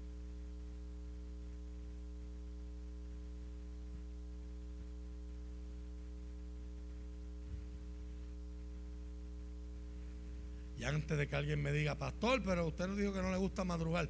Para él sí, para él es el único que lo hago. Entonces dice, pastor, vamos para el gimnasio. O sea, ¿qué hora? A las 5 de la mañana. Para el Señor solamente yo me levanto a esa hora. Pero respeto a los que les gusta hacer ese asunto. A la mañana siguiente, antes de amanecer, Jesús se levantó y se fue a un lugar aislado para orar. La nueva versión internacional dice que era un lugar oscuro. Todavía estaba. Y se fue un lugar solitario donde oró. Los discípulos no se habían levantado, nadie se había levantado. Y Jesús, antes de empezar su día, está teniendo ese espacio para recalibrarse, ordenarse. O sea que Él nos da nuestro mejor ejemplo. Colosenses 3:23 nos recuerda, sea lo que sea que hagas, hazlo con todo tu corazón, trabajando para el Señor, no para tus human masters, para tus jefes humanos. Que el Señor nos bendiga, que el Señor nos ayude y nunca confundamos estar ocupados con ser productivos. Estar activos, como dice José Luis Navajo, con ser efectivos. Una hora sólida de tiempo enfocado en orden, en, algo te puede llevar más allá, más cerca de productividad verdadera versus hacernos una meta irreal de decir yo lo voy a meter 15 horas este proyecto. Lo que es grande se descompone en metas pequeñitas y lo pequeñito se va sumando.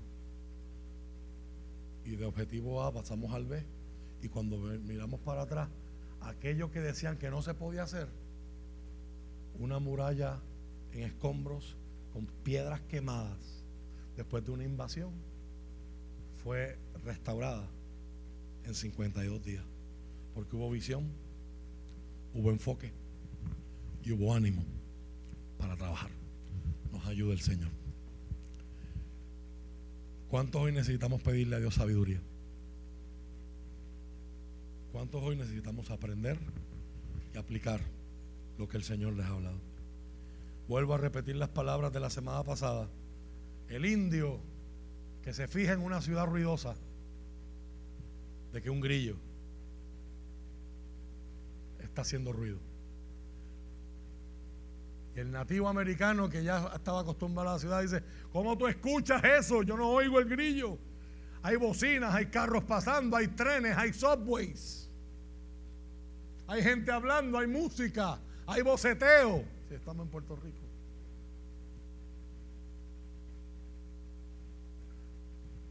Y el indio que viene de la reservación saca monedas del bolsillo y las tira a la acera.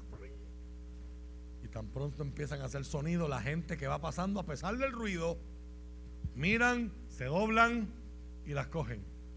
Y le dice a su primo, la gente le presta atención a lo que les importa. A la hora de la verdad. Si hablamos de pasar tiempo con Jesús si hablamos de crecimiento, de limpieza, de santidad, de acercarse a Dios, todos tenemos la capacidad de hacerlo. Al final del día la pregunta es, ¿a quiénes les importa? ¿A quiénes le va a llamar tanto la atención como Moisés? Moisés vio una zarza que estaba quemando si no se destruía y dijo, yo voy a ir allá. ¿Dónde es allá? Bueno, hoy dicen que es un monte en Arabia. Hay gente, hay hasta un crew haciendo filmaciones hoy día para demostrar que es una montaña en Arabia, que los musulmanes mismos la reconocen como el monte verdadero Sinaí y no el que la gente ubica hoy en Egipto. Nosotros tenemos de otra aplicación. Cuando usted ve la, montañita, la montañita tiene un montón de miles de pies de altura. O sea, no es tan fácil decir, Vengo ahora, voy a chequear eso. Ahí le dice, yo iré y veré esta grande visión. ¿Cuánto tardó? ¿Cuánto le tomó? ¿Cuánto se esforzó escalando? Esa parte no la dice el Éxodo. Lo que dice es que llegó. Y cuando llegó a ver ese arbusto que estaba prendido en fuego y no acababa de destruirse, se llevó la sorpresa de su vida, porque aquel arbusto era una manifestación del Dios que le estaba llamando la atención para que él saliera a su encuentro. ¿A cuántos hoy Dios nos está llamando la atención? ¿A cuántos hoy Dios nos está invitando? Pon tu vista en mí. Pon tu vista en mí. ¿Cuánta gente nos ha fallado que van a una iglesia?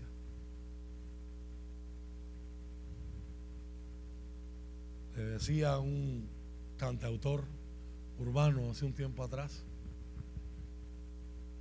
que no fue la iglesia la que te falló, fue gente que iba a la iglesia, no es lo mismo. Y él tomó esa palabra y donde quiera que lo veo, se lo dice a los jóvenes, pon tu mirada en Jesús, pon tu mirada en Jesús.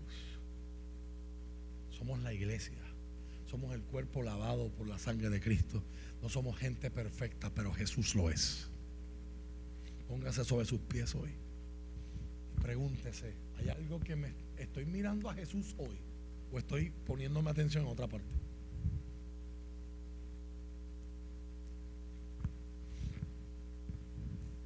Esta mañana, ¿qué ocupa mi vista? ¿Dónde está mi enfoque?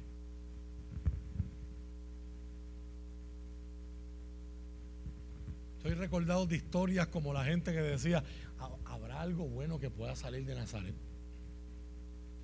Estos eran los prejuicios sociales que había en el tiempo de Cristo.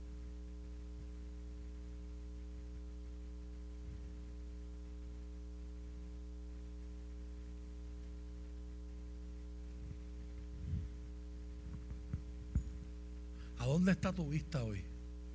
Porque mira que hay un discurso grande para que la gente disocie a Jesús de la iglesia. Vamos a seguir a Jesús, pero no tengo que estar en la iglesia. Discurso bien peligroso y no bíblico. ¿Y cuál es la forma de hacer eso? Pues vamos a, a exaltar y enumerar todas las faltas que cometen los cristianos. ¿Descubrieron América? yo quiero decirle a los que nos están viendo por la cámara, quiero decirle a los que hoy nos visitan y a los que vienen de tiempo visitándonos, aunque hoy no sea la primera vez que estás con nosotros. ¿Qué tú vienes buscando este lugar? A través de los años me, he sorprendido repitiendo las mismas cosas. Y porque, una, porque algo se diga muchas veces no, no significa que pierde su fuerza o pierde su veracidad. Hay que recordar esas verdades de tiempo en tiempo. Si usted viene buscando faltas y errores, nunca, nunca se me va a olvidar testimonios como nuestra hermana Ailín, que hoy representa a nuestras mujeres allá en el sol, con los servidores estacionando carros y, y dando seguridad. La primera vez que ella llegó a esta iglesia hace años atrás. Ella dice, yo venía con una pelea con todas mis defensas altas y yo venía buscando excusas. porque Que yo, yo tengo que salir de este culto sabiendo, por eso es que yo no voy a la iglesia. Porque el pastor predica muy largo. Porque hace calor. Porque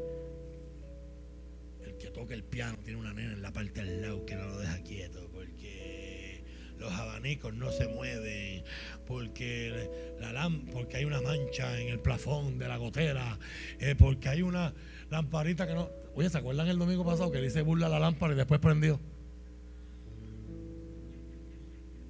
Si te la tiras otra vez sería excelente. Cuando cayó el poder de Dios, hasta las lámparas LED prenden.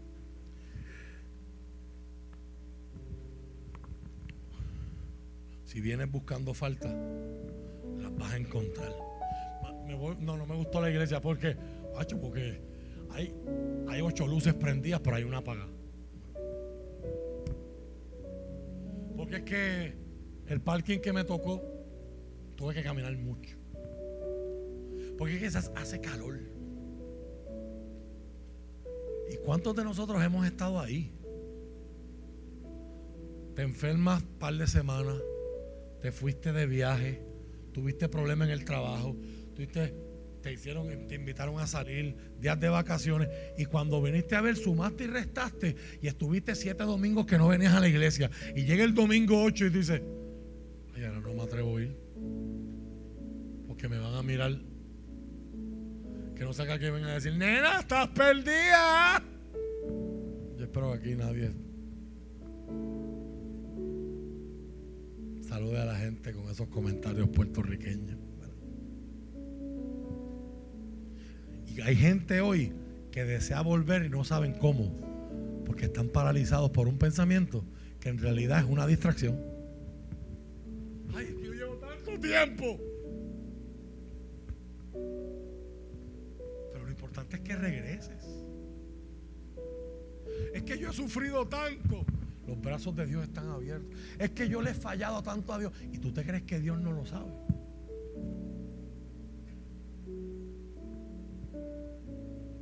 Si vienes buscando errores, el diablo te los va a enseñar porque esa es su especialidad. Eso es lo que significa la palabra diablo. El que acusa. Mira para allá, ese pastor se siente en el altar porque le duele la espalda. No, chacho, yo me voy de esta iglesia porque ese pastor, las que no vienen gabanados, se sienta en el altar. Si tú vienes buscando errores, el diablo te los va a enseñar. Pero si vienes buscando a Jesús, el Espíritu Santo te lo puede enseñar también. ¿A quién vienes buscando? Esta semana es fácil pensar en Dios acá adentro, pero salimos de aquí, hay que vivir la vida y hay que trabajar mañana hay que bregar con vecinos difíciles. Y hay que bregar, con las situaciones que ocurren en la familia, en las finanzas, en el país. Rodeados de distracciones. No las podemos evitar.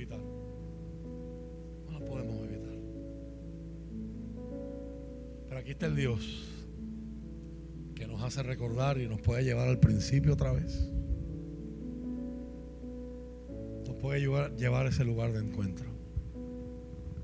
Adoremos a Dios.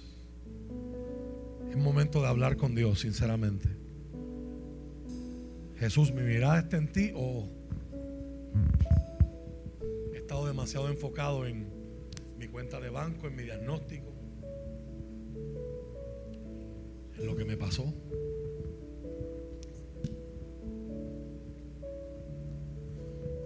si tu mirada se enfoca hoy en Jesús, yo tengo buenas noticias para ti. La gracia de Dios será suficiente para sostenerte en medio de lo que estás atravesando en medio de lo que no sabes que vas a atravesar esta semana, que te va a sorprender, que te va a sacudir, que te va a romper por dentro, que te va a desesperar, su gracia será suficiente para que atravieses ese valle de lágrimas. Su gracia ha sido suficiente para sobrevivir a pesar de lo que has pasado. Su gracia es, ha sido y será suficiente. Por lo tanto, yo no Hoy yo no me quiero presentar como el más que sabe. Hoy yo no me quiero presentar como el planet shaker, el overcomer. Yo no quiero ser el agente de supercambio. Yo quiero decir, soy alguien que Dios ha sostenido por su gracia. Soy alguien que está de pie porque Dios lo ha sostenido. Soy alguien que en esta mañana no se abochorna de decir, te necesito Jesús, te necesito Jesús, te necesito Jesús. Y si mi mirada se ha desviado y si me he distraído, lo que he perdido es tiempo, pero hay oportunidad todavía. Hay oportunidad todavía. Isaías capítulo 26, verso 3. Ese no estaba en la agenda de hoy. Y me lo puedes poner antes que cantemos la canción. Este cántico que vamos a hacer es una respuesta. ¿Cuántos se acuerdan? ¿Cuántos iban a misa aquí? ¿Se acuerdan de los cánticos responsoriales? Esa liturgia no está incorrecta. A la palabra hay que responder a ella. La palabra no es para escucharle y decir, ay, ya se acabó, qué bueno, ya me puedo ir. Yo tengo que responder a ella. Eso tiene que ver conmigo. Esto que ha hablado Dios es un espejo en el que yo estoy llamado a mirarme.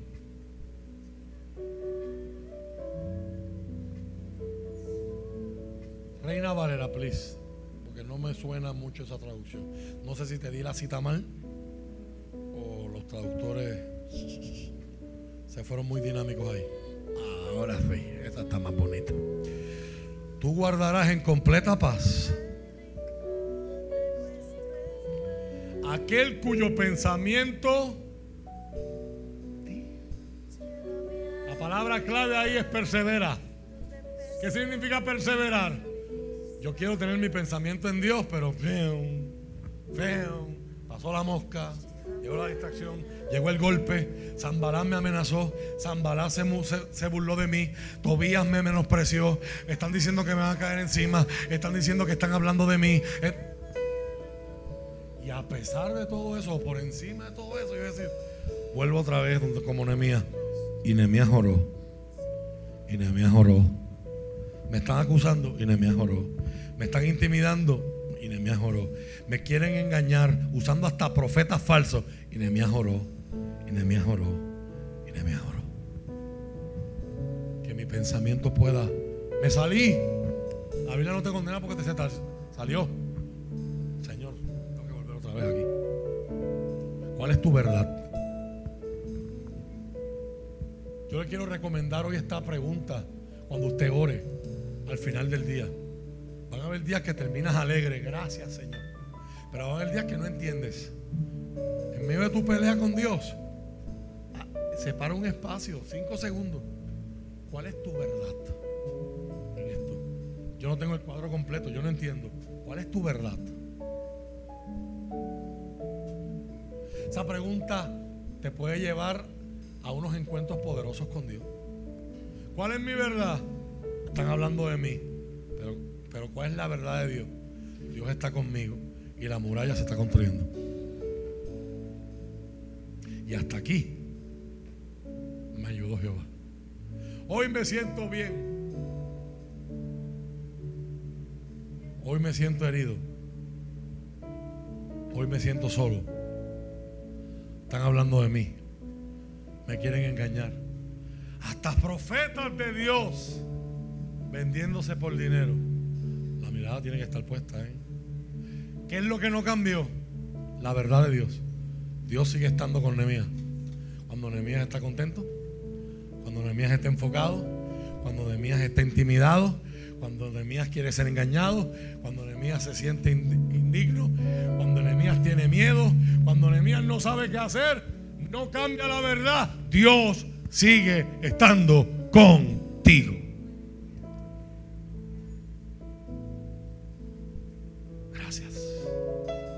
Gracias por permitirme servirle esta comida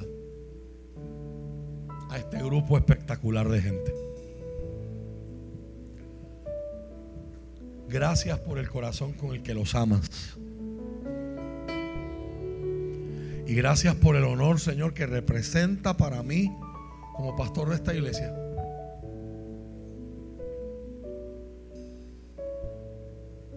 Servirles esta palabra.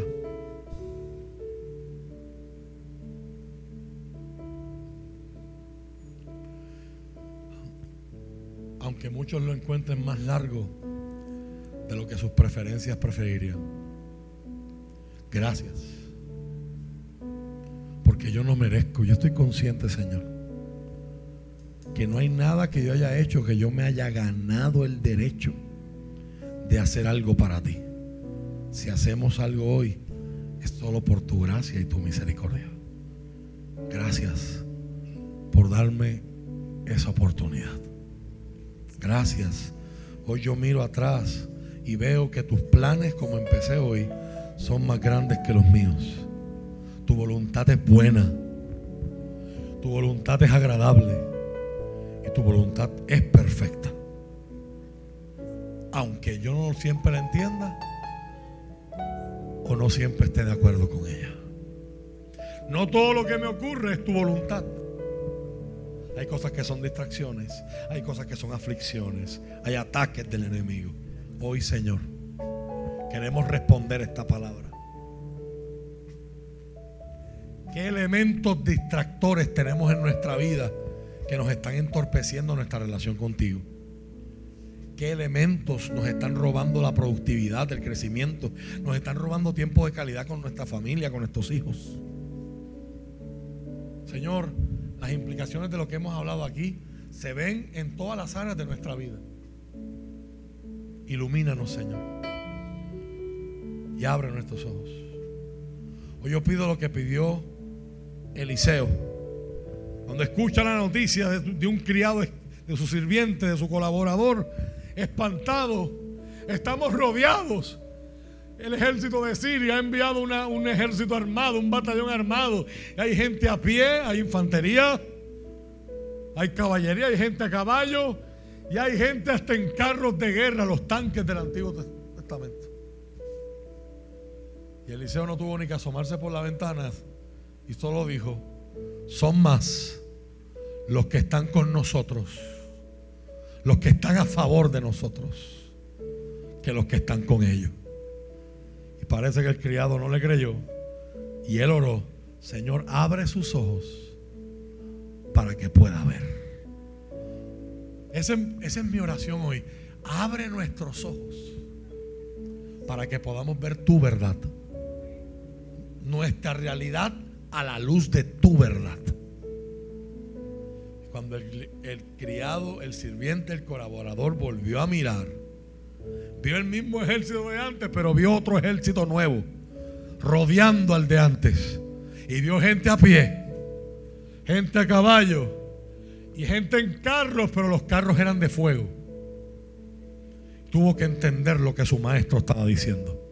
Son más los que están con nosotros que los enemigos que en contra de nosotros se han levantado. Alguien necesita agarrar esa palabra hoy aquí.